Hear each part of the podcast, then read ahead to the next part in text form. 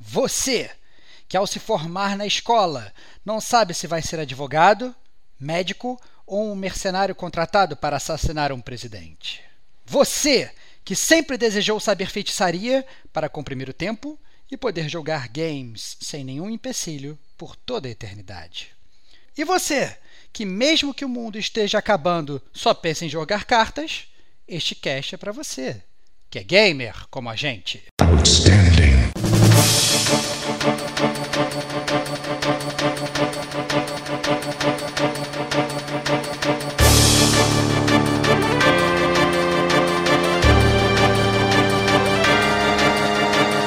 Rodrigo Estevão. Do. do.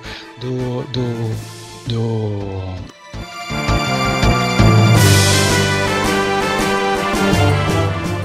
Diego Ferreira. É interessante ter esse tipo de questionamento moral da sua parte, né? Este é o gamer como a gente.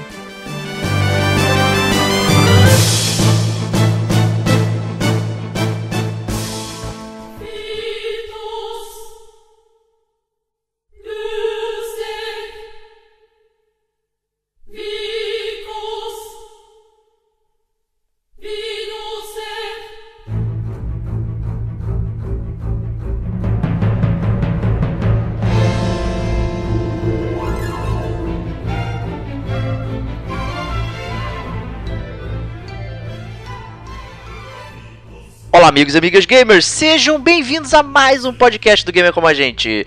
Eu sou o Diego Ferreira, estou aqui do lado do meu top one friend, o Rodrigo Estevão. Muito feliz de estar do seu lado para gravar um podcast sobre um jogo que estava aí na pauta do Gamer Como a Gente desde a sua concepção. É, inclusive, ele era para ter sido o podcast número 8 do Gamer Como a Gente. Pois é. E né, tá lá nos nossos planos e tal, a gente já tá no podcast da série principal, 60, mas a gente já, já tem mais aí, 61 na verdade, mas a gente já tem aí mais de é, mais de 130 podcasts lançados, então ele atrasou um pouco, né? Mas finalmente chegou o momento de falar aí de um jogaço. Exatamente. Tardou, mas não falhou. E obviamente quem já pegou aí no feed na postagem já viu que é Final Fantasy VIII. É, ah, que vamos falar aqui. Mas antes de começar, eu queria dar um recadinho fora do episódio de recadinhos que é o GCG News. A gente fez uma grande mudança aí no, no feed do Gamer Como a Gente. A gente conseguiu migrar toda a nossa base pro SoundCloud. Então isso deve gerar em alguns alguns assinantes aí, principalmente acho que do Pocket Cast, principalmente, se alguém usa aí, postagens duplicadas. Né? Então vai ter a postagem antiga e a postagem nova do SoundCloud, né? Dá, dá para reparar qual é qual, né? Porque a postagem antiga ela aparecia nossa postagem lá do blog do gamercomagente.com. Né, e a do SoundCloud ela é um pouquinho mais simplificada, não tem HTML, não tem nada, é só texto, inclusive sem pular linha, né? Então é, é um texto corrido praticamente. E a decisão que a gente tomou para fazer isso aí foi porque tava tendo muitos problemas e muita gente tava vindo até a gente falando que ah, não tô conseguindo baixar o episódio tal, o episódio antigo. E às vezes não era nem um episódio tão antigo e a gente não conseguia entender por que, que o, o, o link estava expirando, né? Porque o link do, do SoundCloud é um, não é um MP3, é um, é um, um endereço gigantesco. Né? E, e, a gente tinha que fazer uma máscara .mp3 para colocar no site e o feed identificar. E era sem, muito sem trabalho técnicas, cara, é, sem paradas técnicas. É, cara. pois é, é mas é, é, muito trabalho e isso estava é, atrapalhando a vida da galera que estava querendo ouvir episódios antigos, né? A gente teve até pessoas falando nos e-mails aí que estavam maratonando e tal, é, ou estavam revisitando podcast, já tinham ouvido uma vez, queriam revisitar e tal, e não estavam conseguindo ouvir. Né? Então a gente fez toda essa mudança, então atenção aí no feed, é, se tiver no, é, duplicado, não estranhe, porque é o. É o são, são, é, são as postagens do SoundCloud, de repente, se sair, é, é, desinscrever, inscrever novamente, pode ser que, que isso resolva aí. É, o então... ponto principal é, fizemos um time compression, mudamos toda a nossa base aí, e a gente, na verdade, conta também com a ajuda de vocês para sinalizar caso ocorra algum problema. A gente acha, na verdade, que agora os problemas estão resolvidos para sempre. Mas, obviamente, se vocês notarem algo estranho, essa questão do, do, do da, dos podcasts duplicados no, pod, no Pocket Cast foi uma coisa que a gente já notou, é, mas aí vocês sinalizem que a gente tenta resolver e tal, vocês tentam desassinar, assinar o feed de novo, esse tipo de coisa, para ver se para ver se acerta, tá? É Exata isso. Exatamente, né? E um problema que que tinha sido criado era que a gente não conseguia mostrar todos os episódios é, no nosso feed, agora voltou, a gente consegue mostrar tudo. Então você consegue inclusive acessar o podcast número 1, que é Final Fantasy VII. Olha lá, parabéns, parabéns para vocês que conseguem acessar esse podcast maravilhoso. Que será, será que esse foi melhor que o 8 ou será que não? Não sei. É, é, o, o, Final Fantasy VII foi aquele é, passo além do medieval que vinha trazendo todos os, os outros Final Fantasy, né? Já tinha uns elementos cyberpunk, steampunk ali. Cyberpunk é mentira, né? Eu, eu exagerei aqui. Steampunk é, e tal. Foi muito além. Foi muito além. Né? Mas tinha aquela parte steampunk ali, é, tinha cenários, digamos, mais modernosos, é, convivendo com cenários mais, é, digamos, interioranos, mais no sentido moderno, não no sentido é, medieval. E aí chega Final Fantasy VIII, né, que desde do, do seu princípio ali foi anunciado como é, um RPG com proporções realistas, né? Então os bonecos teriam é, proporções de adulto, né? Seria, teria o, proporções já de, de seres humanos e não de boneco chip. Né? Os cenários seriam cenários muito modernos, teriam cidades, cidades grandes, como a gente conhece, cidades contemporâneas a, a gente. Né? Então foi um, digamos, um, uma quebra de paradigma até maior do que o próprio Final Fantasy VII. Né? Então, é, como é que você recebeu e, e montou essa expectativa, Stevox? Porque a gente gostou muito de Final Fantasy VII, né? Foi impactante. Né? E, e, como, como superar isso, né?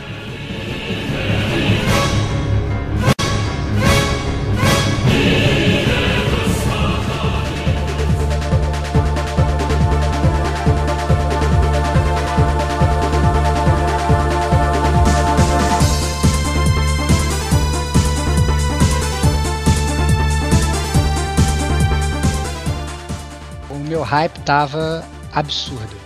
Assim, eu acho que eu fiquei na época, né, o jogo ele foi lançado em fevereiro de 1999, né? Ele vendeu, assim, foi um grande sucesso, vendeu 8 milhões de cópias.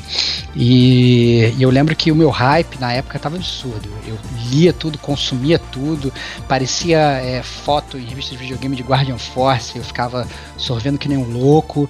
Depois saiu aquele demo na, no, no Brave Fencer, Musashi, e eu obviamente eu fui jogar na locadora porque eu queria jogar o demo, então eu alugava o jogo para jogar o demo do Final Fantasy VIII.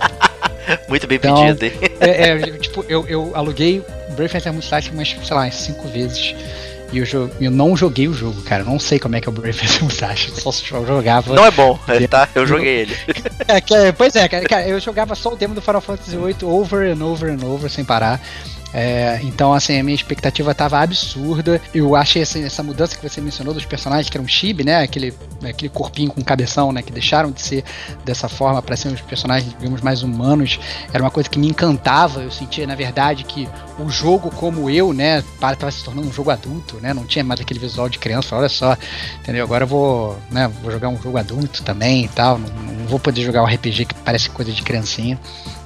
Então, é até meio preconceituoso da minha parte. Pois era, mas é, éramos jovens. Mas éramos jovens, né? Jovens, né? E não, não, tínhamos assim muita, muito compromisso com nada. E mas o meu único compromisso era em jogar o Final Fantasy VIII, que pra mim ia ser o melhor jogo de todos os tempos da última semana.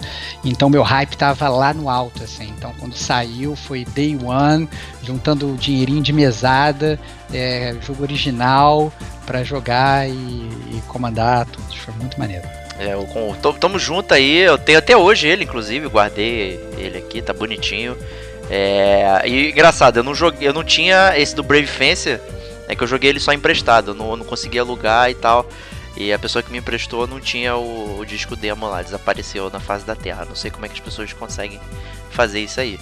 Né? Mas eu tinha o, o disco demo do Parasite Eve, até que eu já comentei no, lá no Parasite Eve, que é o episódio número 9 do, do Game com a gente, se não me engano. E até a nossa própria capa, né? Tá lá o. É a capa do CD, né? Que vem lá dizendo qual era o demo que vinha. E nesse caso vinha o demo do Xenogears, mas vinha um vídeo é, do Final Fantasy VIII que eu via ininterruptamente. O tempo todo. Passando. Era aquela cena é, dele chegando em Dolê. E aí tá todo mundo no navio, aquela lua no fundo, assim, grandona. Aí, caraca, maluco, a gente já tinha ficado alucinado com o Final Fantasy VII, né? Que era muito diferente já de do, tudo, do, de tudo, né? De tudo. de tudo que a gente tinha visto, né? Jogado na época, né? Muito... Pois é, exatamente, né? Ele, ele, ele, ele era bem mais do que os outros jogos que existiam, né? E o Final Fantasy VIII ainda puxou ainda mais o, é, o PlayStation pra cima e pra frente, né? Pro alto e avante. E, e, toda essa aura realista, né? Trazendo elementos que a gente conhece, tá? Mas ainda assim com com design é, fantasioso, né? Pô, foi muito legal. É, teve essa impressão, apesar da história do Final Fantasy VII também é, ser adulto, ter momentos de, de, de, coisas sérias e tal, de temas sérios que você realmente não pode levar de bobeira. Né? O Final Fantasy VIII, por parecer realista, ele já dava essa impressão de, de cara, pô, isso aqui é coisa séria, aqui a parada é é, é outro nível, né? E tem, tem aquela é, migração, digamos, pro. que a gente pode comparar como se fosse pro Young Adult, né? O, o, o, jovem adulto, né? Aquele tipo de literatura, né? Que envolve aí Harry Potter e tal, essas paradas.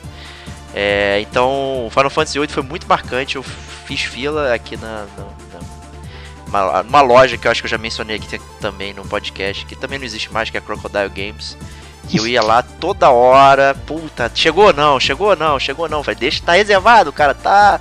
Fica tranquilo. Porra, é, é. Imagina o cara vendo, vendo aquela criança babona e com catarro escorrendo no nariz, que na verdade já era um jovem adulto, né? 99 era 99 eu tinha 17 anos já, cara. Porra. É, eu já era um jovem adulto, mas mesmo assim agindo como uma criança com catarro renta, vindo falar, ah, cadê meu jogo? Cadê meu jogo ainda aí e tal, que, né? Que divertido. Todo fim de semana eu ia lá, ia via na, na loja, e aí não tinha, não tinha chegado, até que o dia chegou, e aí, meu amigo, aí acabou tudo. Né? No, tive que parar tudo, assim como eu fiz com o Final Fantasy VII, jogar e, e ser feliz pra caramba. E foi legal que a época é, eu tinha contaminado várias pessoas com o vírus do Final Fantasy, né? De tanto mostrar o Final Fantasy pra galera, a galera começou a curtir o pessoal que estava comigo. E aí quando saiu o 8, meio que todo mundo foi junto. Né? Então não precisei apresentar para ninguém, todo mundo jogou junto ao mesmo tempo. Então foi legal é, vivenciar essa experiência do Final Fantasy VIII com, com várias pessoas que estavam completamente interessadas né? Então foi muito bacana e fiquei bem feliz de ter vivenciado isso e né, isso acabou, né? Acaba que dá, cria uma névoa, né? Uma, um véu na nossa frente até ao avaliar o jogo aqui, então fica o disclaimer aí, igual a gente já fez lá no nosso podcast da semana passada. Mas é isso aí para pro nosso hype, né? Estava lá no alto. Quando a gente descobre sobre o que é o jogo, esse hype se mantém, Steelwax? Eu acho que se mantém, cara. Eu acho que. É, eu, eu joguei o, o jogo com a mão suando praticamente o jogo inteiro. Eu acho que foi um jogo muito intenso para mim. É, foi muito divertido. Foi, foi tipo, tipo garotinha abrindo a caixa do Nintendo 64 e gritando, entendeu? E eu, eu joguei o jogo todo assim, Final Fantasy VIII e tal. Foi, foi maravilhoso. Foi, foi, foi, realmente maravilhoso. Eu acho que assim, todo o, visual dos personagens é, é, é, pô, me encantaram bastante, né? A Renault foi um grande crush virtual que eu tive, um, mesmo sendo jovem adulto, olha só. Que eu, é, eu, até hoje, quando eu vejo pessoas fazendo cosplay, eu fico meio balançado. Não, mentira. Mas a verdade é que, é que sempre foi muito divertido jogar. Assim, eu acho que foi um, um jogo que eu acho que na época ele entregou tudo que eu queria. Eu lembro que eu terminei de jogar uma vez, depois joguei de novo, e depois você joga até você evoluir seus personagens ao máximo, e aí você tem todo aquele endgame content e tal, que, que sempre né, é digno da série, né? Uhum. É uma coisa que hoje, inclusive, já é muito comum, na época talvez não fosse tão comum. Mas é, foi realmente muito divertido, assim, e, e todas aqueles, aquelas CGs, né? A gente lá, na, lá atrás, a gente. Hoje é uma coisa muito comum, né? Eu acho que hoje os gamers de hoje eles não dão, dão tanto valor a essas cenas de computação gráfica, porque praticamente todo jogo tem. Mas isso sempre foi assim um, um marco assim da, da, da, série. E as do Final Fantasy VIII eram lindíssimas. Eu lembro que às vezes eu entrava, eu chamava o pessoal lá em casa e falava assim, não, vem, vem ver a abertura do jogo entendeu? Eu botava a abertura do jogo, a galera via tudo ficava, nossa, que maravilhoso e tal. Então, é, era, foi realmente assim um sonho se tornando realidade o Final Fantasy VIII. Foi realmente muito, muito divertido o jogo como um todo.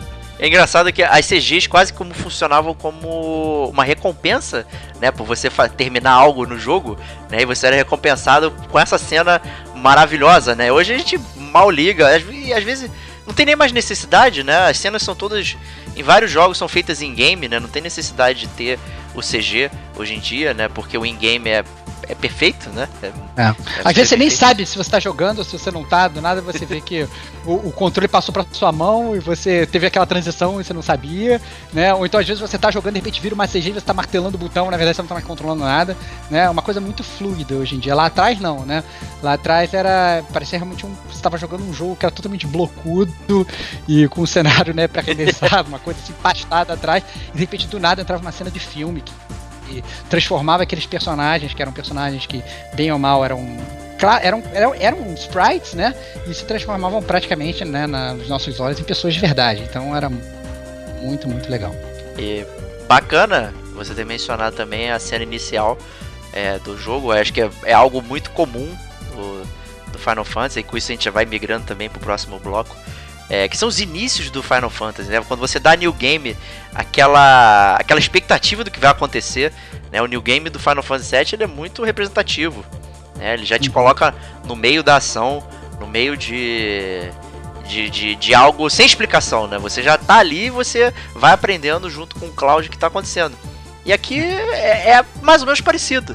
Né? É, a música é fantástica, né? Aquela música liberifatária, cantada maravilhosamente né, super orquestrado, coisa que a gente nem imaginava ouvir, né? Meu Deus, a música cantada não pode ser, né? E, e a gente já recebe um duelo, é, duelo de espadas entre o nosso personagem principal e o seu rival, né? O personagem principal se chama Squall Leonhardt, né? E o, o seu rival Safer Almazi, né? É, duelando com as novidades da época, que eram as Gunblades, né? Eram armas que era tinham irado, pontas cara. de espada. Gunblade era irado, cara. Era irado, cara. É uma espada que cabe no revólver. Olha que maneiro, cara. Isso era muito maneiro, cara. Que ainda você e podia tirar, né?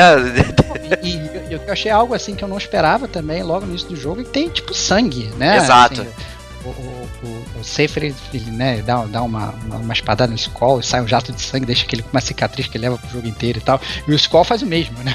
Exato. Ele deixa, deixa uma bela cicatriz no, no, no, na cara do rival.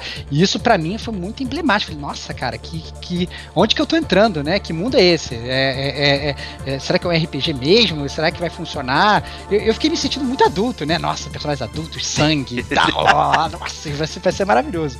Então, é, é, eu acho que a Square fez muito bem na época é, na abertura, ela construiu o setting de uma forma perfeita. Eu acho que ela entregou, assim, e quem viveu assim, esses primeiros momentos do Final Fantasy VIII, é, acho que não, acho que não teve uma pessoa que acho que ficou infeliz. Acho que ao longo do jogo, talvez, podem ter algumas almas se perdido, mas acho que o início é o início que entrega, entrega muito bem. Ah, Exato. Ah, outra coisa, antes, que, antes de tudo, fazer um pequeno parênteses, né, nesse disclaimer, esse é um podcast tradicional do Gamer como a gente de resenha, né, então a gente, para vocês que escutaram, inclusive, o nosso último podcast, que é o Resenha sobre Resenha, ou para quem, na verdade, já está acostumado com Gamer como a gente, esse é um podcast que vai ter uma zona de spoilers, né, então a gente, é, você pode escutar sem medo, a gente não vai falar nada que vai estragar a série para você, caso você queira jogar o Final Fantasy VIII novamente, ou caso, sei lá, saia um remaster aí, é, tá na moda, né, hoje em dia sair remaster, remake tal, etc., a gente vai falar tudo sem falar nenhum spoiler. Depois a gente entra na zona de spoilers, a gente fala sobre os momentos críticos do jogo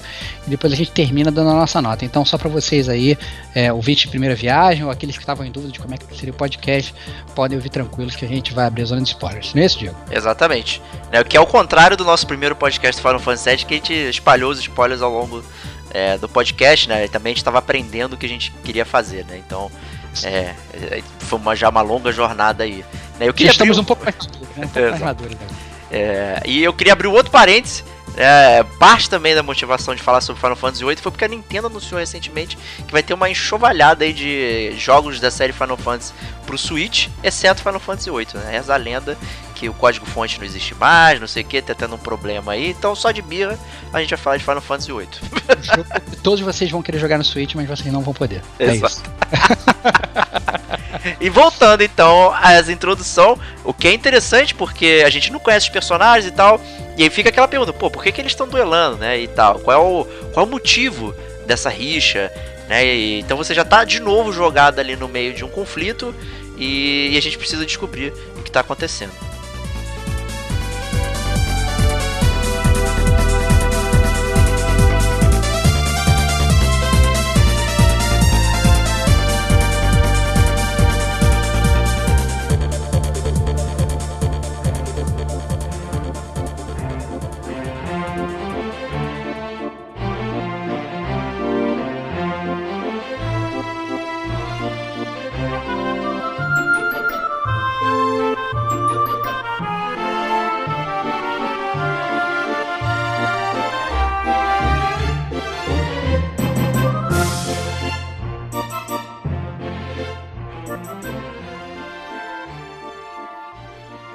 Né, a gente vai descobrindo que o Squall né, é um personagem é, tipicamente de RPG japonês.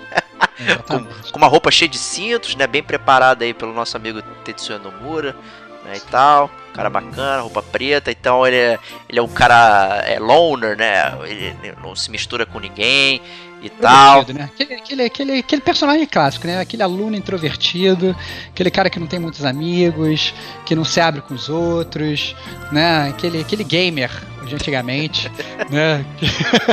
que, que na verdade não falava muito com os outros e tal, muito na dele e tal. E que obviamente acaba ganhando essa task aí de, de salvar o mundo, né? Como todo bom personagem de RPG Exatamente. dos anos 90, né? e crescendo aí, né? Nesse, nesse sempre, né? Ele, ele é um personagem estático, ele vai crescendo ao longo da história né? E, e, aí depois, depois a gente vai descobrir né, o que, que, como, o que, que, ele, que, que ele descobre também juntamente aí com os outros amigos deles. Mas, dito isso, é, o início ele é bem, é bem tranquilo, bem. Ele, ele, ele acho que ele demora um pouquinho para crescer, né? Apesar de ser. E o jogo, não só isso, faltou comentar, o jogo veio em quatro CDs, né? Que já era um incremento do Final Fantasy VII. Que tinham três CDs e tinham quatro, né? Tu fala, caraca, vai ser imenso essa porcaria. Vou jogar pra sempre, cara. Esse aí, cara, é o verdadeiro jogo eterno. Não precisa de DLC, cara. Com 4 CDs você joga pra sempre. Os cínicos hoje falariam, vão ficar muito cansado de ficar levantando e trocando CD, cara. Não é bem assim, né? Troca Nossa, CD era... de 20 era... 20 horas praticamente. Não, é, não, era um prazer, inclusive, na verdade. Você pegava pros seus amiguinhos e falava, ó, já tô no quarto CD, hein, malandro. É, já, já, tô no, já tô no final, e o cara tava lá começando ainda e tal, lutando. E você já, né, era até um, um modo de medir onde você tava no jogo, um modo de progressão, qual CD que você tava. Exato. Né? Dito isso, vamos então falar um pouquinho sobre o mundo né, do, do Final Fantasy VIII, onde se encontra e tal. É um mundo bem moderno, como a gente já comentou aqui, porém tem zonas devastadas de guerra, de conflito. É, o conceito central aí é, são essas gardens, né, que seriam essas universidades que formam mercenários. Na verdade, deles... as gardens, né, a gente no início do jogo a gente a primeira Garden que a gente conhece, que na verdade até uma surpresa depois ao longo do jogo, você descobre que existem mais de uma, né? A gente conhece a Balam Garden, que é essa academia militar que treina esses seus jovens guerreiros aí para serem mercenários do programa Seed. Né? Tem até muita lógica isso, né? Porque Seed em inglês é semente, né? E isso é claramente uma analogia às gardens, né? Gardens é jardins, né? Meu Deus. Então elas, elas fazem florescer essas sementes de, de guerra, né? É, pois é. São esses jovens aí. Então, na verdade, ele está realmente treinando jovens para se tornarem guerreiros aí e guerreiros mercenários, né? É isso que, que eu acho engraçado essa dualidade aí. E o, o Skoll, né? Como falou o Diego, né? Esse, esse aluno aí, que ele é introvertido, mas ele também é tido como hard worker, né? O pessoal meio que sabe ali que ele é, ele é um cara dedicado e tal, aquele cara que corre atrás. É, inclusive esse é o feedback que ele ganha ali da, da, da professora dele. Então, é, e o jogo, na verdade, é muito bem início, tentando ambientar ali um início que parece um início meio que de high school, né? Só que é uma high school de guerra. né? Você está tá numa faculdade, está aprendendo o quê? Você está aprendendo medicina? Você está aprendendo a ser advogado? Não, você está aprendendo a usar uma gunblade. Então, é o sonho de todo jovem, né? que, que tá crescendo, que tá, tá com medo ali de, de escolher sua profissão e você quer ser um Cid, você não quer enfrentar os, os pavores da vida real, você quer se tornar um guerreiro. Exato. É, e aí, né, esse iníciozinho então ele vai cal calmamente mostrando como funciona ser um aluno da Garden, ao mesmo tempo que vai introduzindo os sistemas do jogo dentro da própria história, né? Não tem, digamos, um tutorial fechado, né? Como, como existe hoje, né? Então muitos não estão acostumados com isso. É, então ele vai te ensinando os sistemas do jogo conforme, é, conforme esse início vai, vai passando e você vai também aprendendo ainda mais sobre o mundo. É, exatamente. É, eu acho aí legal a gente contextualizar também, né, que o, o Skoll não tá não tá sozinho, né?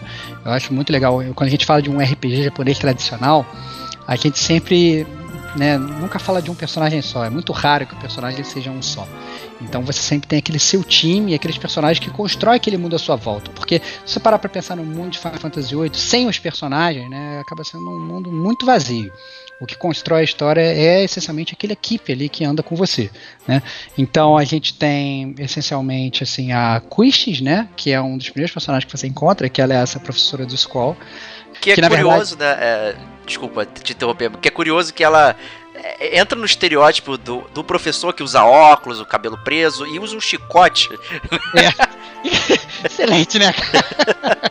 Não, mas, mas o mais legal é que ela começa como, como professora, né? Mas logo no início do jogo, ela, ela meio que tem um papo com o Skull lá e ela, ela é rebaixada. Exato. Né? Ela é rebaixada a soldado, como, como o Skull é, né? É, e o mais engraçado é que ela é rebaixada porque ela tem uma péssima liderança, porque ela se simpatiza com o problema dos outros, cara. Eu lembro que eu, que eu, vejo, eu jogando isso, né? É, né, quando jovem, eu falei, nossa, que, que, surreal, cara. Ela se simpatiza, ela quer olhar o problema dos alunos, ela quer se integrar e tal, não sei o quê, e ela é rebaixada, soldado. Não, você não pode ser professora. Pra ser professor, você tem que ser babaca. É. é você não deu chicotada muito... em ninguém até agora. Exatamente, assim, eu achei muito verdade, assim, espirituoso da Square isso, porque, bem ou mal, acaba sendo muita visão corporativa que a gente vê hoje em dia, né? Você não pode ser chefe de gente fina. Se você é gente fina, você não pode ser chefe, né? Então, é muito, muito engraçado isso, né? Essa, essa visão que, que eles tinham lá atrás, inclusive, e que acabava sendo, né, um, um pouco verdade até hoje em dia, infelizmente. É, um outro é. personagem aí é o Zel, Zel Dint, é um rapaz com uma tatu gigante, né, tribal na, no rosto. Um cara bem alegre que gosta de hot dogs, né? De cachorros quentes. E ele também é aluno aí da, da Balambi Garden e tal, e tá aí na. tentando ganhar o mundo aí e virar um mercenário também. É, ele, ele, digamos, é o fanfarrão, o personagem comédia, né, Starbucks? É, exatamente. É, aquele, aquela, aquele personagem que sempre tem aquele alívio cômico, né? Exato. É, o, o, RPG japonês sempre tem aquele personagem que faz uma piadinha, né? Que dá um tropeção, etc. E o Zell faz um pouco desse papel. Né? Outra personagem que aparece também nesse início é a Selfie, né? Que na verdade, pra galera lá de trás, Selfie não era a Selfie que a gente tem hoje, né? é muito, engraçado, né? Que a gente fala Selfie, pensa, não, quem é? O personagem fica tirando foto de celular de si mesmo? Não, não nessa, é, nessa época nem existia selfie, né, cara? É, pois nem é. existia celular com câmera, pô. Então, é, é a, a selfie era, na verdade, uma, uma, uma, colega de classe ali do, do Squall e do Zell que ela tinha sido transferida, inclusive, de outra Balam, né? É, de outra, de outra, de outra Garden, de outra Garden, desculpa, que é Isso. a Trabia Garden. Então ela tinha sido ela tinha sido transferida e estava ali se integrando e fazia praticamente, digamos ali, aquele seu time inicial, né? Que, né, o trio, né? Fazia a trinquinha tri, lá. Tri, é, exatamente, aquela trinquinha inicial do Final Fantasy. E aí, né, depois que, obviamente, né, isso não, não não é um spoiler, né? Você se gradua, né? Faz parte do início do jogo. E aí você é, é contratado. Jogo, é, exato, né? E aí você é contratado pela Renault, né? Que o nosso amigo Stevox já mencionou. É, ela contrata o pessoal ali da Garden pra ajudar ela numa revolução né, e tal. E você ah, acaba de. Tá, isso eu sempre achei zoado, cara. Isso eu sempre achei zoado. E isso é uma coisa que eu achava zoado Final Fantasy VIII, cara. Porque assim, é, again, isso não é spoiler nenhum, isso é praticamente o início do jogo, né? Tá apresentando os personagens iniciais e a Renault ela é líder dos Forest Owls, né? Que é os, os da floresta, né? e, e, aí ela contrata esses mercenários da, da, da Balam Garden para sequestrar um presidente, entendeu? Que é o presidente de Galbad. Eu sempre achei isso um absurdo assim, cara, mas eu sou bonzinho, eu tô indo sequestrar um presidente e tal. E que é uma missão que é, que é uma missão, não sei se você lembra, Diego, que tem a troca dos carros do trem. Que você tem sim, que, sim. É, é uma missão super, né? Que eu achei, nossa, será que vai virar um outro tipo de jogo e tal, isso aqui? Então, é uma missão muito, muito engraçada, mas eu sempre falei assim, cara, é, é, eu lembro que tinha até uma carta do, do né, do, do, Cid, que ele é o chefe da, da, da Garden, né, é, falando que na verdade que você estava contratado pela, pela Renault até que a cidade dela lá, Tinder, né, ela se tornasse independente. Ou seja, você foi contratado para fazer o golpe, brother. É bizarro, né? Entendeu? Então Fantasy vai ter golpe. Você já chega para depor um presidente que, sei lá, não entra muito mérito se foi eleito ou não, como é que tinha sido. Mas, e ele é um cara que, inclusive, esse presidente, ele tem um, um discurso de paz, né? Então, no início do jogo, ele fala: Não, eu quero. É um discurso super legal. Ele fala: Não, aqui tá aqui a minha embaixadora, é ideia e tal, não sei o que lá. Ele tem um discurso todo de paz, uma coisa super, né, é, é, inclusiva. E você não entende direito no início do jogo por que, que a Renault tá com esse, com esse processo. Eu me senti até. Será que o jogo vai fazer vai, vai me transformar num personagem malvado? Será que é isso mesmo? Porque eu sempre achei esse início do, do Final Fantasy VIII uma parada meio absurda. É interessante ter esse tipo de questionamento moral da sua parte, né? Porque os personagens são mercenários, né? Então eles são pagos para isso, né? Talvez é, para ilustrar esse tipo de coisa, é, deles serem mercenários, colocam uma situação dessa que, que sem contexto, né, não, não aparenta fazer sentido. Né? Depois que você descobre aí sobre né, a deposição lá do presidente e tal lá, o que vai acontecendo, a gente pode ver, obviamente vai mencionar isso na, na, zona de spoilers, e aí você acaba fazendo esse, esse contraponto. Mas quando você é apresentado isso de cara, é, é, bem, é bem interessante. E é nesse momento também que você conhece o seu último teammate aí, que é o Irvine Kness, né? Que é o, é o galã, o cara que dá em cima de todo mundo aí, o rapaz com um chapéu de cowboy, que usa um ele, ele é o sniper, né? Digamos, ele usa uma arma. É. Que, que eu acho que já é pior ainda, né? Porque aí também, também ainda no início do jogo, mas aí a missão que era de sequestro virou missão de assassinato, né, cara? Pois é. Não, vamos chamar aqui o sniper aqui pra dar um tiro na cara. Eu lembro que eu vendo essa coisa, eu ficava sempre numa dualidade, é, é, pensando, cara, é, tá muito. É, eu entendi que eu tava jogando um game de adulto, né? Desde o início, né? Como eu falei, desde a primeira CG eu já vi sangue, eu falei, nossa, isso é um game adulto. Mas eu sempre achava nesse do jogo que pra, pra você ser um bonzinho na sua essência, você tinha que tentar, talvez, ser mais diplomático, entendeu? O que vai fazer? Não, eu, tava, assim, eu sempre achei que o Final Fantasy VIII, ele, os personagens estavam num, muito numa vibe de guerra, quando às vezes poderia, poderia fazer outra coisa, né? Então, eu sempre achei isso muito curioso e, e depois mais velho ainda, analisando isso, eu ainda acho ainda mais curioso como é que a Square lá atrás colocou isso para as crianças, né? Ou para pessoas talvez mais jovens e tal jogar o jogo, né? Uma coisa que eu acho até que hoje eu acho que, por exemplo, talvez pudesse ser até amplamente criticada, né? Se você vai botar suas crianças e tal. Acho que o mundo hoje acaba sendo um pouco. Né, você não, não tem tanta essa liberdade de expressão. Acho que as pessoas, né, como a, a informação está muito difundida, elas acabam criticando até coisas que não tem, mas eu acho que é um, um plot até bem, bem mais profundo do que a gente em geral vê. Né? Exato, né? O, o próprio Irvine também, logo, logo em seguida que ele, ele é colocado como o, o, o sniper, o cara que consegue, é, ele se mostra como o cara que não consegue, ele, ele, ele amarela diante do, do perigo. Então, aí isso tem um contraste. Porra, como, é, então tem mais, tem mais aquilo, né? Sobre o personagem. E é isso que é legal, é um cast pequeno de personagens, são poucos personagens que você vai acompanhando, são seis, incluindo o Squall. É, então é uma party pequena, mas que ele é muito bem desenvolvido, você entende as motivações. É, os personagens têm passado, né? Isso que é interessante. É, para desenvolver um bom personagem aí é, é legal ter um passado. É, e, então tem toda uma explicação dos personagens, por que, que eles são daquela forma, não sei o que. Então isso é muito legal. Eu gosto bastante desse cast aí. Eu acho personagens muito, muito únicos, assim, é, dentro de um RPG. Eu, eu, eu curti pra caramba. É. Eu acho que antes da gente falar mais, eu acho que aí, se a gente adentrar um pouco mais, tá. gente, acho que a gente entra na zona de spoilers. É. Eu acho legal a gente traçar essa linha aqui, Diego, porque é, eu acho que aí sim acaba sendo realmente bem. Né, pode acabar estragando para quem não jogou. Então sugiro a você que a gente migre para o próximo bloco e comece a falar, na verdade, da jogabilidade, da música, do gráfico, de como o jogo se apresenta para o player que está jogando hoje e para o player que estava jogando ontem também, né? Puta que ansiedade. Obviamente tem mais personagens aí, é... mas a gente vai comentar mais é... sobre eles dentro da da zona de spoilers. Tem três personagens que eu, eu fico na dúvida se a gente poderia eu acho que não. aqui ou eu, não. Eu, eu acho isso... que não. Eu, eu, eu, gostaria de comentar, mas eu não comentaria, cara. Eu já sei que está falando, mas eu não comentaria. Eu guardaria mais pra zona de spoilers. A gente pode até depois abrir a zona de spoilers com eles, cara. Justíssimo. Então vamos seguir para a jogabilidade.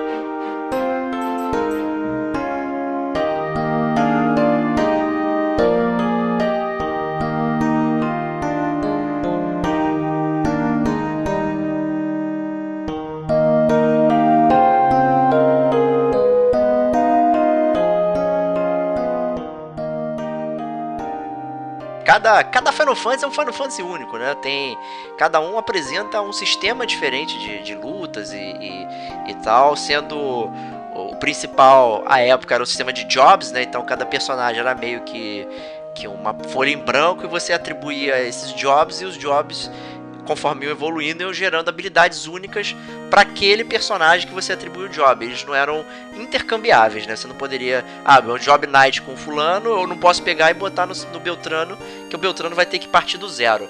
Né? Era como um sistema de, de aprendizado. Né? O Final Fantasy VI já trouxe algo mais, é, mais streamlined, assim, tipo, você podia equipar é, os, os Espers, né, que são os Summons, equivalentes de Summon, e ali você aprendia as habilidades. É, eu acho que isso foi trazido também para cá pro Final Fantasy VIII. Né? É, é, o sistema do Final Fantasy VIII é um sistema muito flexível. Né? Então, essa, esse negócio de jobs, né? Ah, não, o cara é um mago, ele vai ser sempre um mago. O cara é um knight, um cavaleiro, ele vai ser sempre um cavaleiro. Isso não funciona no, no Final Fantasy VIII, né? Pelo, pelo contrário, assim, é tudo muito customizável. Então, com, esse, com exceção dos limit breaks, né? Que são especiais de cada personagem, praticamente tudo é customizável porque ele funciona muito através do Junction. Não é isso, Diego? Isso. É, e é para explicar assim, é, faz parte do contexto do jogo esse sistema, né? Assim como a matéria no Final Fantasy VII, aqui a, existe o conceito da paramagia, né? Que é a magia fake. Né? Então, né, somente personagens que são é, sorcerers, feiticeiras, é, elas conseguem é, usar o poder é, de verdade da magia, como se fosse um, uma herança do criador do, daquele mundo, né, do Final Fantasy VIII. E o sistema então ele é ligeiramente abstrato, né? Apesar de ter essa explicação de que é uma magia fake, que é um, um, um e você pede ajuda é, desses summons, né, que no jogo são chamados de Guardian Forces, né, que são os monstros conhecidos em sua maioria, tem novos também, é, e eles que te concedem a habilidade de draw.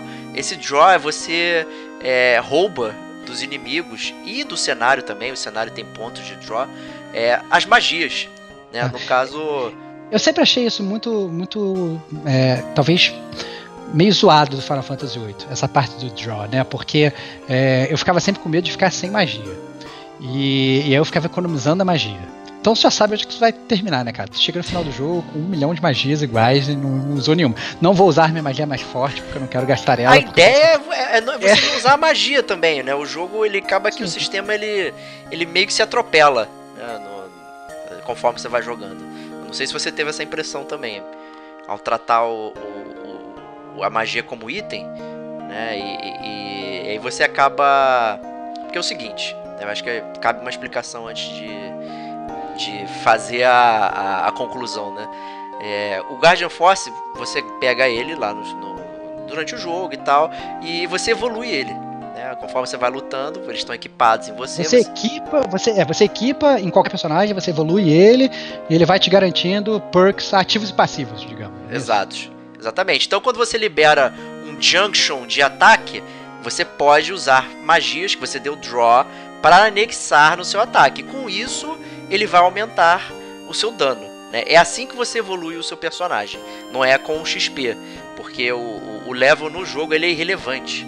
É, você sempre tem uns mil XP, mil de experiência, para alcançar o próximo nível.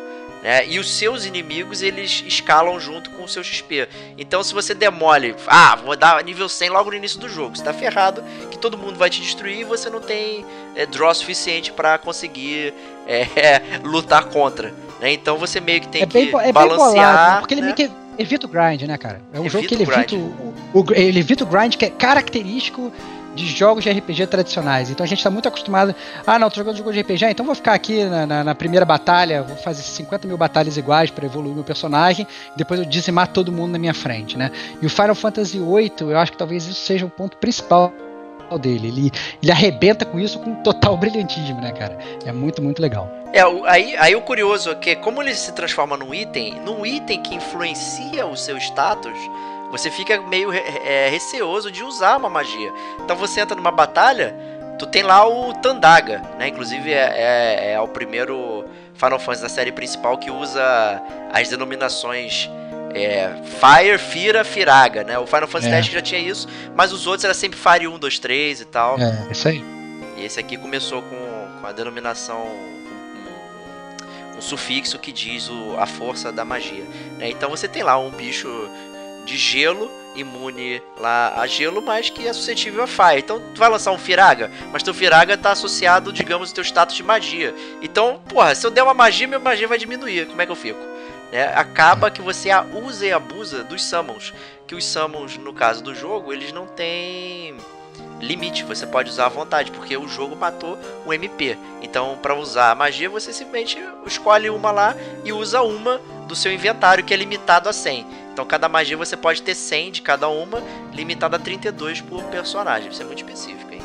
é muito é específico é, mesmo, cara. É pra, é você montar o, o, é, os seus status e tal. Né? E, e com isso, você acaba usando e abusando dos, dos Guardian Forces. Você é meio que obrigado a usar o Guardian Force de cara, né? Já que ele não tem custo, né? Ele tem um tempo para ser summonado. E, mas quando ele é summonado, ele causa um dano absurdo. Só que né, você fica 5 minutos para enfrentar um, um Goblin, né? Ah, cara, é assim, eu acho eu, essa parte do Guardian Force eu sempre achei muito legal, né? Porque primeiro que tinha toda aquela questão da animação, né? E, e, a questão do Guardian Force, ele antes, no Final Fantasy VII principalmente, ele era só aquela animação, é, tirava dano lá do, do, dos personagens e depois ele ia embora. Né? no Final Fantasy VIII não, ele era uma, digamos que acaba por ele, ele ser intimamente ligado ao sistema de batalha, ele estava sempre presente nas batalhas, né? E ele ficava meio que ali. Então, é, isso sempre, eu sempre achei muito divertido, achei muito diferente de tudo que eu tinha visto. E eu, não, sinceramente, eu não tive essa, essa sensação sua que é, atrapalha, que o sistema de batalha era atropelado, no sentido de, ah, não, vou usar o Guardian Force, então não vou usar minha magia, não. No final das contas, eu continuava a usar. Mas eu sempre ficava meio que tentando economizar, tipo, ah, não é, será que eu realmente preciso usar? Eu achava um trade-off maneiro. Ele não era uma batalha, tipo, digamos assim, reckless, de você é, sair soltando todos os ataques sem pensar nas consequências. Não, era um, era um, era um combate, eu diria que até estratégico para a época. É, obviamente, depois assim, os jogos avançaram muito, a gente passou a ter é, tipos de combate que acabam sendo muito mais estratégicos, mas o Final Fantasy VIII eu sempre achei que ele era mais estratégico que os demais da época, eu diria. Bom, é, interessante esse teu take aí, porque eu continuo. Eu, eu só achava ele estratégico em, em certos é, chefes mais difíceis e tal, que você tinha que se preparar é, de alguma forma, que não bastava você é, tacar lá o Guardian Force e tal. Mas é, no geral, os inimigos mais comuns, até chefes mais ou menos normais também, os chefes principais, eles meio que rodavam é, diante de, de tudo isso aí. Né? E acabava que esse é um jogo que não tem um MP, que é um, status clássico da, de, de, RPG. Eles tiraram as armaduras, então a sua armadura é o Guardian Force que você equipa. É, e, e, você não compra armas, né? Não tem aquele esquema. O comércio no, no Final Fantasy VIII ele é, ele é bem limitado, né? Porque uhum. a, as armas elas estão associadas a um crafting, né? É um craft que você obtém logicamente é, matando ou roubando certos inimigos, né? E esses inimigos depend, depende do nível. Né? Então o nível nesse caso ele acaba sendo importante. Tem até um Guardian Force mais à frente que ele te dá uma ação que é aumentar o nível do inimigo ou diminuir. E com isso você gera draws diferentes no inimigo e drops né, que você vai precisar para montar as armas. E o sistema de armas está atrelado intimamente também com o Limit Break. Foi um conceito que digamos que já existia nos outros Final Fantasy, principalmente no 6, é, quando os personagens já estavam é, ali caídos e tal, tinha uma chance, acho que era uma chance 64. Mais uma estatística específica aí também do Diego de, de soltar um ataque super supremo. No 7 virou uma parte da progressão do personagem, aqui no 8 virou uma parte da progressão da sua arma. Né? Então uhum. isso é, trouxe uma parte mais diferente aí. E ele também tá, tá atrelado à chance. Né? Então, quando seu personagem tá no vermelho lá, você, se você ficar tentando é, forçar o turno dele, uma hora aparece a setinha do Limit Break e aí você pode usar. Né? Então, não dá para você usar seu Bel prazer, ele tem um, um critério ali. Fora que também tem essa questão do limit break, por exemplo, no limit break do Skull, né, que você usar a sua, sua Gunblade, até no ataque tradicional, na verdade, você tinha, você tinha aquela possibilidade de apertar o botão para tirar mais dano do, do Isso. Isso era uma coisa muito. que tornava a batalha mais dinâmica. A gente estava muito acostumado com aquele jogo de turno que a gente clicava lá no ataque e ficava, via o personagem dar o ataque, né? É, acabou que o Final Fantasy VIII ele trouxe um, né, esse elemento um pouco mais inventivo, que você tinha que estar realmente prestando atenção no que estava fazendo para apertar o botão no momento certo para tirar mais dano, né? Então, muito legal. E, e os próprios Guardian Force, é, depois você também adquiriu uma, uma habilidade chamada Boost, que você apertava o quadrado e aí você ia aumentando também o poder do do Summon enquanto tava rolando a animação. Tinha um, um tempo limite Né? Então, enquanto você tava ouvindo o samba, você tava metralhando lá o quadrado até encher lá o... e causar mais dano, né? Então, tinha um pouco de input do personagem nesses momentos. Né? Não era só escolher é, o que, que o personagem vai fazer.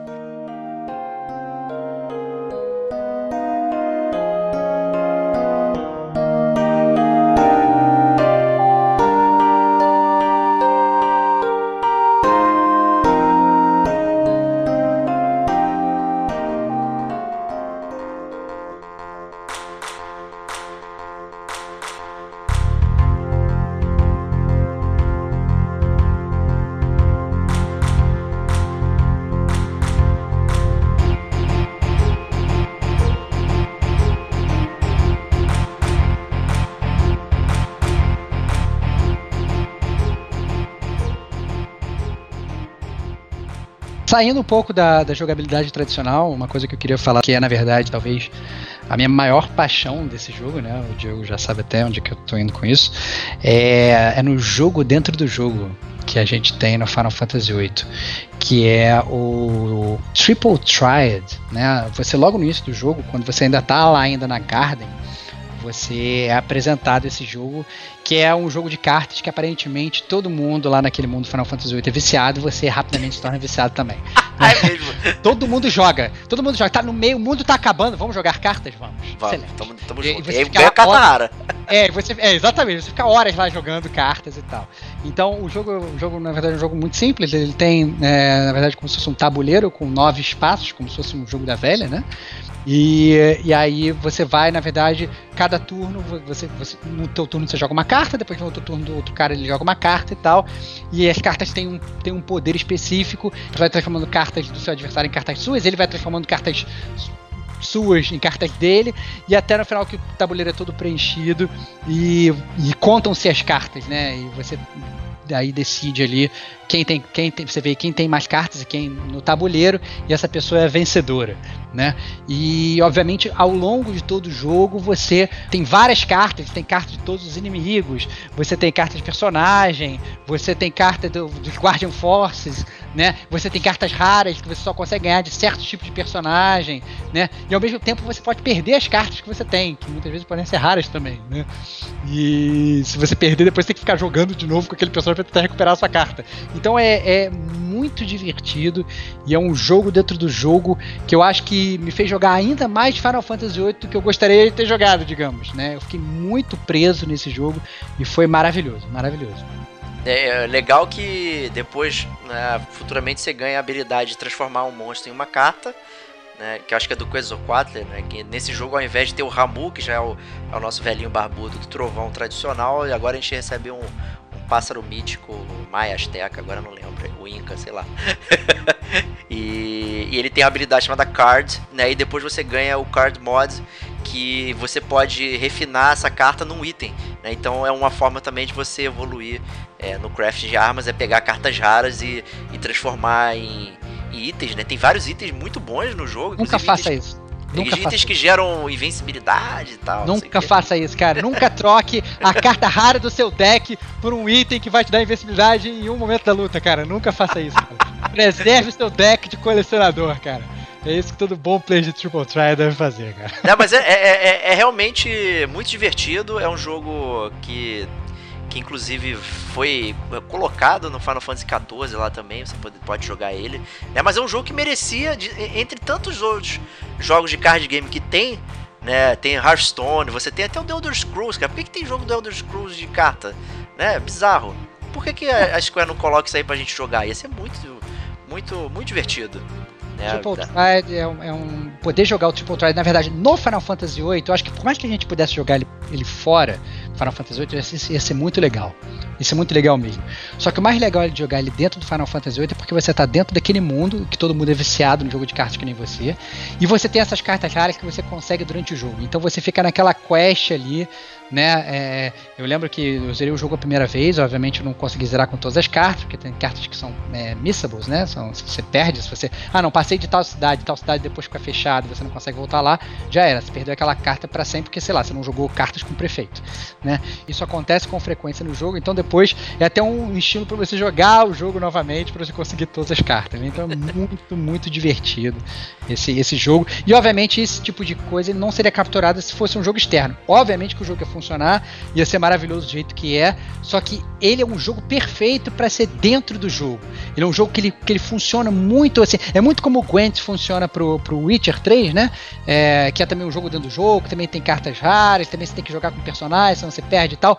Funciona muito igual, né? É, é o tipo Try no Final Fantasy VIII. É, tanto, é, tanto, deu tanto certo que no 9 eles fizeram o Tetra Master também, que inclusive você, no meio da história, você participa de um campeonato. Uma parte do plot é você Sim. participar de um campeonato do jogo. Então é, é, é muito interessante essa parada. É, antes da gente sair do, da, da parte de jogabilidade, eu acho que vale a pena a gente falar também do gráfico do jogo.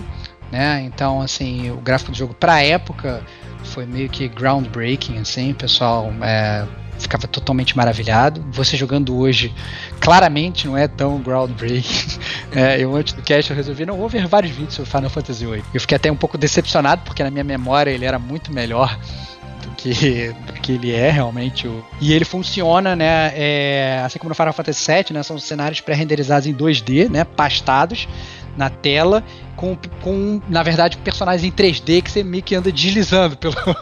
pelo, pelo, pelo né, você, tem, você tem essa aquela sensação de profundidade e tal, mas na verdade é, é, é uma profundidade feita pelo desenho que está colado atrás. Não pelo seu personagem que na realidade está andando ali, né?